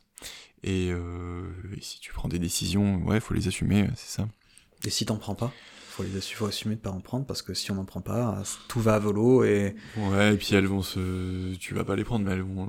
Elles vont s'imposer à nous-mêmes. Et du coup, faut assumer qu'elles s'imposent étant donné qu'on n'a pas voulu les prendre au bon moment. donc euh, non et puis euh, choisir ces éléments de langage. hein. Je reviens sur l'humain, mais ça c'est très important parce que euh, c'est on- la société. Hein. On vit en écosystème quoi. Et donc euh, le choix des mots, oui, euh, le choix des mots souvent va précipiter des situations, dégrader des situations, euh, ou au contraire les améliorer. Parce que si tu trouves les bons mots, tu vas trouver la solution euh, en, en groupe. Et sinon, bah, tu peux liguer les gens les uns contre les autres ou euh, te faire des ennemis. Donc ça, c'est vraiment quelque chose. Après, Dans la Bible, hein, c'est écrit, euh, il faut tourner sept fois la langue dans ta bouche. Euh, Après, le... tu peux pas toujours plaire à tout le monde. hein. Ce que tu diras déplaira forcément à quelqu'un à un moment ou un autre. Il faut pas non plus euh, essayer de faire tout le temps. On peut pas, on peut pas en fait. euh, On peut pas plaire à il y a un livre monde. de développement personnel qui s'appelle Ne coupez jamais la poire en deux, Tu m'en avais parlé, je crois. ouais. d'un ancien agent du FBI. Et, euh, et voilà, bien sûr, bien sûr. Faut il prendre part. Il tu faut peux pas, couper faire- la poire en deux. Il faut, faut prendre parti. Je, je me le suis noté dans ma liste de lecture. Il arrive pas tout de suite, pas tout de suite. J'en ai d'autres avant. Euh, Tu parles notamment aussi de ne pas avoir les yeux plus gros que le ventre. Bah, comme je disais, on a des limites. C'est ça. on en revient en fait sur. euh, on a abordé plus ou moins les sujets, hein, de toute façon. Euh, c'est l'objectif, mais. Donc, euh, c'est euh, ne- multiplier les expériences, c'est bien, mais les faire de front, euh, ça peut être désastreux, soit pour soi, euh, si on n'arrive pas à encaisser, soit pour les autres. Hein, bah, Faut se voilà, connaître. on va pas euh, avoir assez de temps pour euh, euh, sa copine, son épouse, Ses son enfants. époux, ses enfants, euh, son ses amis. Ou alors, encore une fois, il faut accepter euh, de Il faire faut des choix. choisir. Il faut choisir et il faut renoncer. Et commencer petit, pas à pas. Ça se recoupe du coup notamment avec le point suivant que tu avais noté, qui était. euh, il t'est arrivé de te trop te disperser. Ouais, bah du coup, moi, c'est prendre- aussi pour faire ça que j'ai fermé choses. Choamano. Euh, c'est euh, euh, c'est aussi presque pour ça que j'ai arrêté de naviguer, quoi, pour pouvoir me concentrer sur, sur cette transition technologique et culturelle du monde maritime. Euh, donc, euh, ouais, bah, qu'est-ce qui compte vraiment et, et se concentrer dessus? Et puis agir. J'ai l'impression que tu as fait exprès de les noter dans ce sens-là parce que bah, on revient sur les, les sujets dont on parle vraiment 5 minutes avant. Euh, vouloir, enfin, ça un peu plus longtemps déjà. On en parlait pour voir, euh, notamment par rapport à ton site web qui était buggé, mais que t'as mis en. vouloir faire trop quali. Ouais, vouloir faire trop quali, c'est un, le, le, le l'ennemi du bien. C'est- L'ennemi du bien, on, on peut ne jamais sortir en fait euh, les choses. Ouais, et puis en plus, euh, du coup, on sera pas confronté à l'extérieur. Alors ça peut être confortant au début parce que bah, du coup, on, on- on retarde le moment où on va avoir le retour réel de ce que c'est. Et des gens qui vont te dire, mais non, c'est de la merde. C'est ça. Et, alors que sortir le truc, euh, oui, ok, il y a des bugs, euh, oui, j'avais dû faire des fautes d'orthographe sur le site ou je ne sais plus, mais C'est pas moi qui les ai vus. euh, c'est pas grave, en fait. euh, on, on- on se lance, on fait petit, et il faut accepter euh, les critiques. Et voilà, bon, c'est encore des termes hein, qui reviennent souvent, mais voilà, l'humilité et tout ça, donc euh, se lancer. Ça, c'est vraiment quelque chose que. En fait, notre cerveau est fait pour, se... pour nous protéger. Et il va nous protéger de n'importe quel changement. Donc en fait, tant qu'on va se conforter dans un quelque chose qu'on maîtrise, tant qu'on maîtrise la chose, et en fait, quand on va devoir se lancer face à un client ou un prospect, ou. Mais là, notre cerveau, en fait, naturellement, il découvre, il, il détecte qu'en fait, là, ça va nous changer, ça va nous sortir de nos zones de confort, c'est pas quelque chose qui est très agréable. Ça peut être positif comme négatif, mais du coup, automatiquement, en fait, instinctivement, il va essayer de nous en préserver. Et, et ça, c'est quelque chose que j'ai fait énormément. Moi, je sais, euh, personnellement, surtout sur mes sujets, j'ai eu énormément de sujets. j'ai- constamment des idées. Vraiment, c'est. Je... Et, et ça, j'ai pris une technique. C'était quand j'ai une idée, vraiment, ben, je la note. Mm. Je la touche pas pendant une semaine. Et une semaine après, je reviens dessus. Et déjà, je réfléchis à la truc. Et c'est bon, est-ce que c'est une connerie? Est-ce que, est que ça mérite d'être un peu plus cherché ou pas? Parce que sinon, je sais que. euh, Après, ça tu peux la partager à des copains, sinon.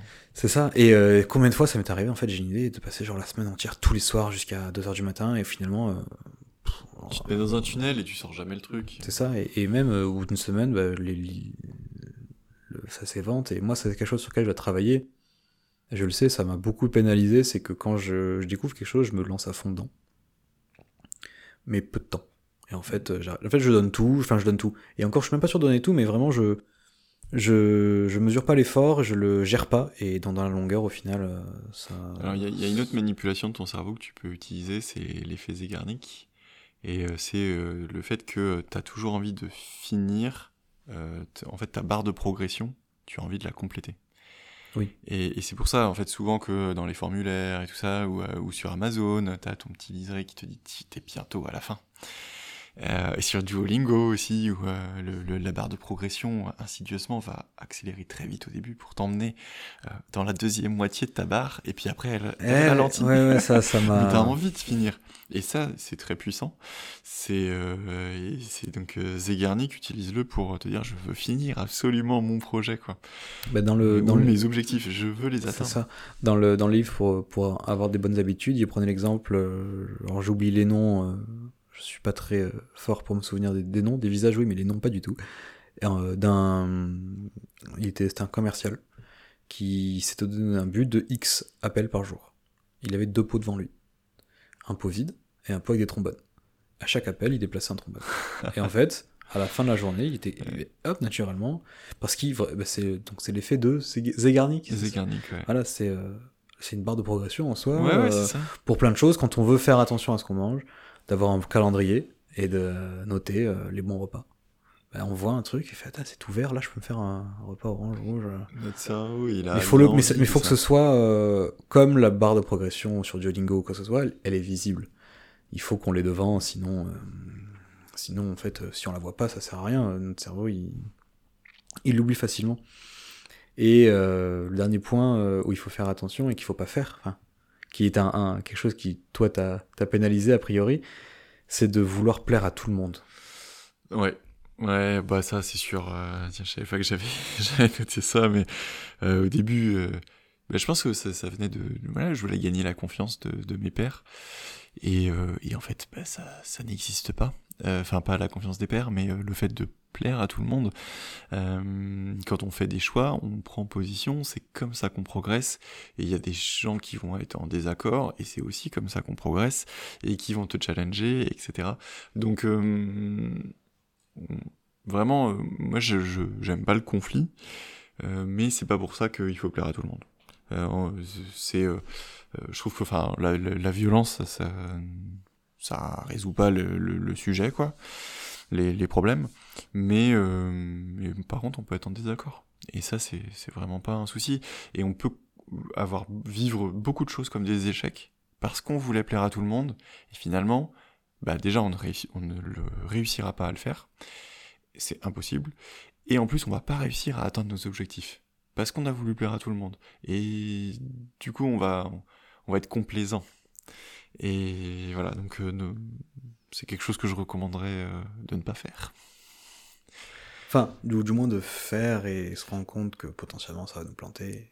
Ouais, Parce que bah, finalement, l'échec, on a, on a bien vu, en fait, euh, à travers ton parcours, que l'échec est porteur et nous fait. Euh, si on se comporte pas en victime et qu'on ne s'appuie pas sur son sort, on prend les. Après, c'est pas grave, c'est c'est difficile, tout le monde ne réagit pas comme un moment, mais c'est l'important, c'est à un moment d'en prendre conscience euh, et d'être en accord avec soi-même au final. Et puis euh, ne pas être d'accord avec tout le monde, ça permet aussi de, se battre, hein, euh, de, se battre dans le sens, encore une fois, sans violence, mais d'aller au bout des choses et au bout de ses convictions et, au bout de ses valeurs. Et, et ça, ça porte, parce que bah, après c'est ta passion qui parle et donc, euh, et c'est pour tu sais pourquoi tu le fais au fond. Et là, là, t'es indestructible. Est-ce que tu aurais un exemple euh, de d'une transformation du coup après un échec flagrant ou une difficulté flagrante? Est-ce que tu en avais euh, en avais noté quelques-uns notamment par rapport avec Etu Amano, on l'a on l'a abordé le fait de pouvoir en fait te, te, te recentrer sur d'autres choses en fait. Tu as, eu les, as pu te recentrer sur toi et sur euh, d'autres activités en ayant dû fermer euh, Echo Euh, ouais, bah alors, prendre, assez confiance, euh, prendre assez confiance en moi pour accepter l'échec et du coup accepter le renoncement. Et ça, c'est vrai que bah, au début, j'étais pas du tout prêt. Hein. Enfin, il y a, y a 15 ans, c'était pas trop mon style, quoi.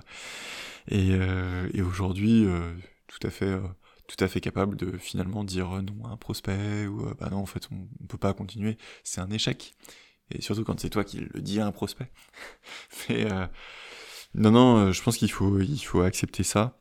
Et, mais c'est un travail, c'est un travail quand même à faire. Voilà. Tu prends aussi un exemple de payer des pros pour faire leur métier. Tout à fait, aussi déléguer en fait, c'est ça, payer des pros pour, enfin des professionnels, donc des gens qui sont meilleurs que toi. Et bah ça, j'en ai fait mon métier aujourd'hui puisque je suis manager, donc en fait, je fais en sorte qu'il y ait des gens qui sont meilleurs que moi pour faire leur travail, euh, pour ouais, pour pour pour faire ce pourquoi ils sont là. Ce sont des experts. Et moi, mon job, c'est juste qu'ils puissent le faire le mieux possible. Et du coup, ça veut dire qu'à un moment, tu as essayé de, de dire, vas-y, je le fais, ça c'est parce que tu prends un exemple donc pour euh, c'est pour euh, Rempléo donc euh, ton application enfin ton application, c'est une, application pour les pour les kinés. Ouais. Euh, t'as fait t'as fait quoi? T'as essayé de faire la com et ça s'est bien passé? Tout? Tout. Finalement, à un moment, t'as dit bon bah il faut que Ouais, on prend des, on prend des experts. On paye, on paye, on paye quelqu'un. Et... Après, euh, voilà, il faut, il y, y, a un juste milieu, c'est-à-dire qu'il faut commencer, il faut commencer petit, oui. il faut faire les choses, euh, euh, et après tu, tu scales, après oui, tu automatises. Pour, pour... Mais à un moment, il faut accepter de dire, ok, là, là, ça là on est trop, et puis tu te dis, mais non, mais j'ai tout construit, en plus c'est moi qui ai l'idée. Euh, Ouais, mais si euh, Elon Musk s'était dit, mais c'est moi qui ai l'idée de la fusée, je vais aller visser le boulon, il aurait jamais envoyé ses fusées sur la Lune. Ah non, c'est certain. On aurait peut-être, enfin, il est pas sur la Lune, mais tu vois ce que je veux dire. Euh, ça aurait peut-être été mieux. mais euh, non, non, voilà, il faut, il faut, faut apprendre à, il faut apprendre à déléguer dans le sens, euh, il y a des gens qui sont plus capables que toi pour le faire. Et peut-être qu'un jour, c'est toi, tu, tu auras une boîte de prod et ce sera pas toi qui fera les podcasts, tu vois. Exactement. euh, Qu'est-ce que donc les leçons de vie, on, en a, on les a, euh, on les a parcourues déjà. Après, je te demandais donc une anecdote, euh, une anecdote intéressante liée donc à, à un échec. Euh, tu dis que donc effectivement, tu dis ma vie n'est pas particulièrement intéressante, donc dur de dire. Moi, je trouve qu'au contraire, quand on discute avec toi, il y a énormément de choses et tu peux apporter vraiment, euh, beaucoup de. En fait, un point de vue plus, plus résilient et plus.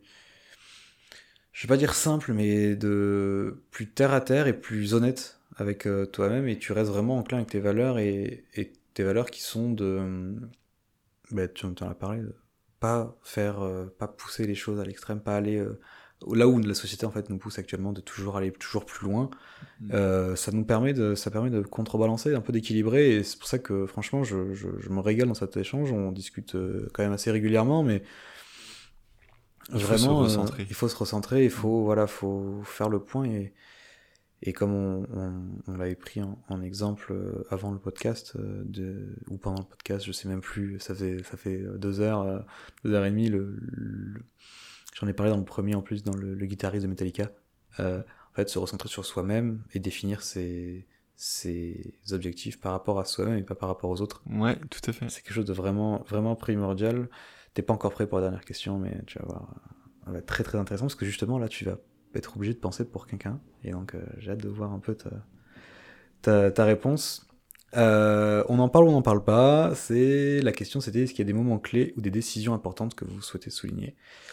Et tu dis, tu veux parler peu de ton expérience avant Upsilog, ouais. sans citer aucun nom, mais que il euh, y a peut-être voilà une décision que tu as prise qui a pu te permettre de prendre un virage important?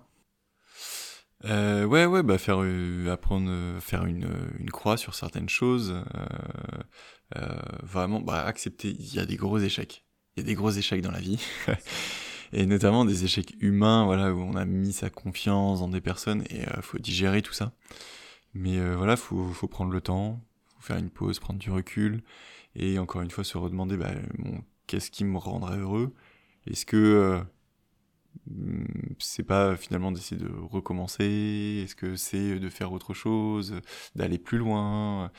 Et, et voilà, ouais, ce, ce les, les, les, gros échecs, ils prennent du temps et, euh, et ils font souffrir et ça aussi il faut, faut en parler quoi faut pas dire euh, non mais les gens c'est tout rose tu vois les, les tout n'est pas rose tous les grands succès derrière il y a sûrement beaucoup de souffrance et, et tout le monde en connaît Donc, euh, donc voilà, faut, faut accepter ça, le, le prendre.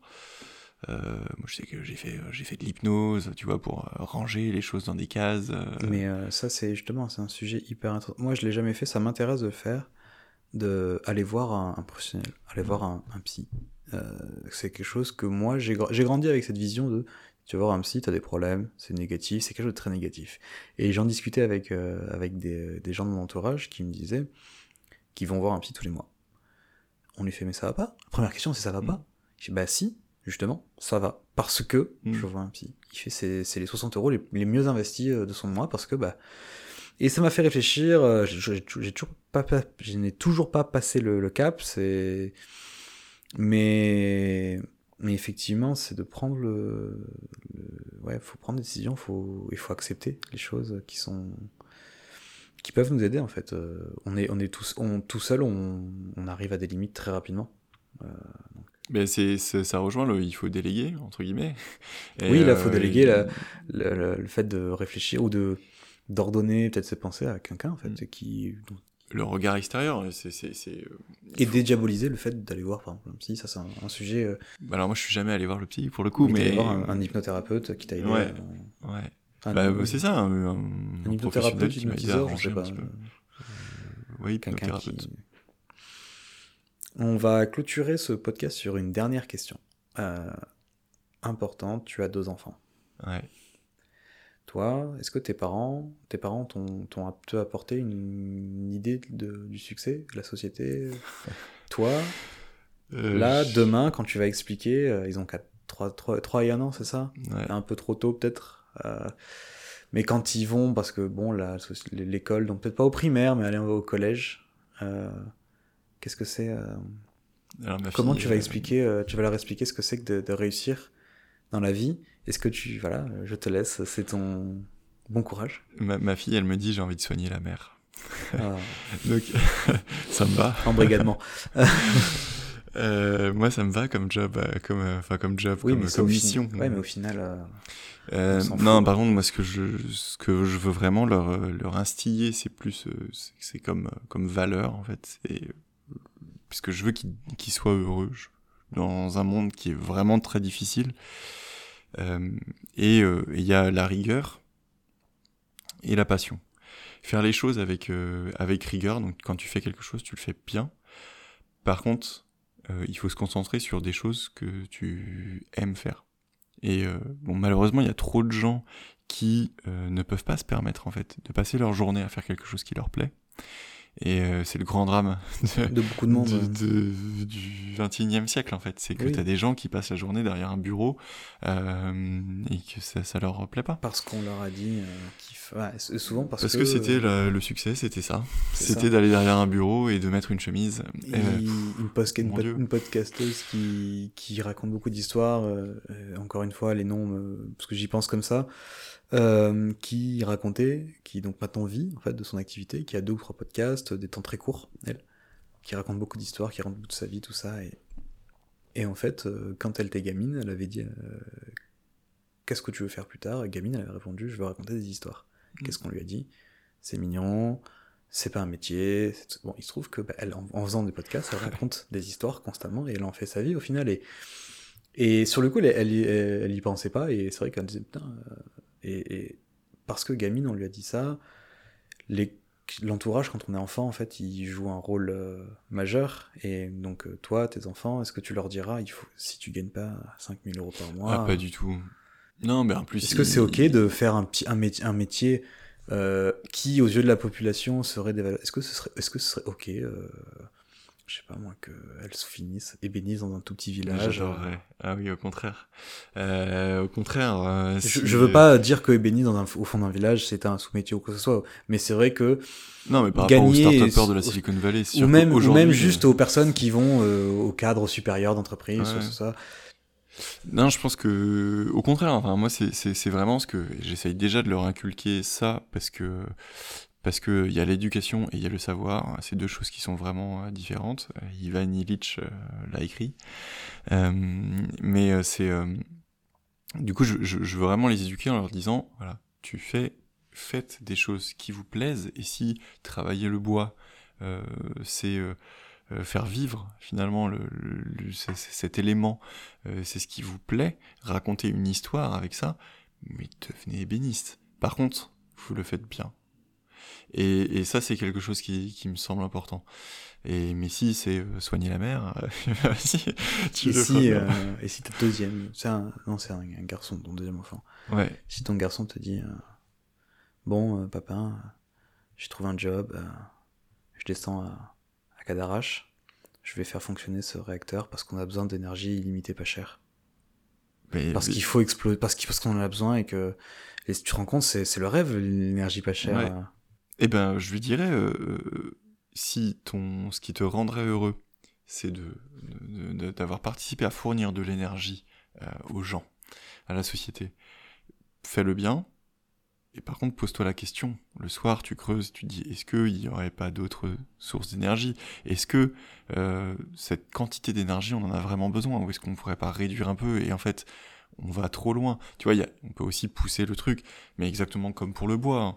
Euh, est-ce que finalement, juste travailler le bois, c'est oui, mais est-ce que tu voudrais pas avoir tout un projet avec euh, une forêt, avec bien sûr c'est sur plusieurs générations, hein, mais euh, est-ce que aujourd'hui on, sait que euh, les forêts françaises elles partent en Chine et puis elles reviennent sous forme de, de lattes Et encore non, elles ne reviennent pas, elles sont dans les dans les maisons des, des grands aristocrates chinois qui ont des magnifiques ouais le bois brut magnifiques planchers et que nous du coup on a du bois qui vient de nulle part, on a du bois de enfin on n'a plus rien quoi. Donc c'est ça, c'est si tu as envie de travailler le bois aller vraiment au fond des choses. Si tu as envie de travailler dans l'énergie, fournir de l'énergie, qu'est-ce que c'est en fait?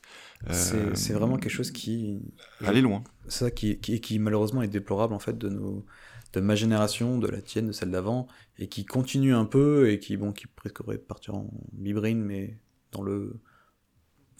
En fait, l'inverse de mettre des barrières. Je, je sais pas, il faut voir ce que l'avenir nous réserve, mais quand, euh, quand on est, je sais pas, un élève classique, dans un, par contre, quand on est dans un endroit à problème. En fait, le prof, euh, malheureusement, son boulot, c'est de, de, de, monter tout le monde vers le haut. Mm. Mais c'est de, malheureusement, il y a eu énormément d'exemples de, personnes qui dénotaient des autres parce que bah, du coup, c'était quelqu'un de correct, moyen, enfin un élève classique, lambda, qui dans un lycée ou collège lambda serait lambda, ne ferait pas de vague, mais qui là excelle parce que par rapport aux autres, il excelle. Et en fait, on va le bassiner que il va faire de grandes études. C'est, très bien. Il faut, il faut pas gâcher le potentiel. Et quand t'arrives, t'as 18 ans, déjà, ça se trouve, en seconde, tu t'es pris une claque parce qu'au final, on t'a dit, euh, voilà, t'es avec les, t'es avec les déjà un peu plus grand qu'au collège et tu vas aller en pro. Comment ça, j'étais le meilleur, euh... Ou, ah bah ouais, t'étais le meilleur, vas-y, on te prend, on te met. Et là, je te trouve dans un cursus où tu t'éclates et tu comprends pas. Mm. Et dans le supérieur, c'est encore pire, parce que dans le supérieur, c'est là qu'on va vraiment jouer et quand on peut perdre réellement des, pas perdre des années parce qu'on va forcément capitaliser sur nos échecs. Moi, je suis certain que même si on se plante, on fait un bachelor, on fait un master qui finalement ça nous plaît pas, on capitalise. On a l'exemple de, on a connu euh, Marco euh, qui avait fait lui un master en psycho mm. et qui est parti derrière sur un master en dev. Et en fait, tout lui sert parce que du coup, il. finalement, il fait du design. Il fait du design parce qu'il fait un mélange des deux. Il essaie de comprendre en fait la psychologie utilisateur dans le design. Enfin, c'est tout un. Et, Marco est un, est un, un personnage euh, super intéressant, il faut discuter avec lui, c'est super intéressant. Et lui, c'est d'un côté, il n'a pas choisi son truc directement, et, mais pourtant, c'est pas, il a capitalisé dessus, quoi. C'est un parcours. Après, je pense que euh, les. Alors moi, j'ai pas, j'ai vécu un parcours scolaire qui est un petit peu spécial parce qu'en fait, euh, euh, je crois pas trop que dans notre société il y ait de la méritocratie. Et par contre, dans le maritime, finalement, derrière l'uniforme, on est tous les mêmes. Euh, c'est assez normé. Donc, euh, donc nous, bah, tu vois qu'il y ait des aristos, tout ça, euh, bah, là c'était oui, au final, je te retrouve pour le coup, c'était plutôt la méritocratie. Après, c'est sûr que quand tu évolues dans des milieux socioculturels, euh, faut pas se leurrer. moi, je suis enfant de professeur et institutrice. Tu as grandi dans une école? J'ai grandi dans une école. ça donne un bagage. par contre, j'ai pas fait des grandes études qui justement, c'est peut-être pour ça aussi le syndrome de l'imposteur. Alors que si tu fais des très grandes études, euh, on attend beaucoup de toi. Enfin... Bah, bah du coup, euh, tu, je pense que tu as le bagage pour pour t'exprimer, pour aussi, tu te dis bah non mais c'est bon, j'ai fait mes 7 ans d'études euh, dans une super grande école reconnue internationalement. les gens ils sont là pour m'écouter. Et donc bah du coup tu y vas. moi, j'ai jamais vécu ça.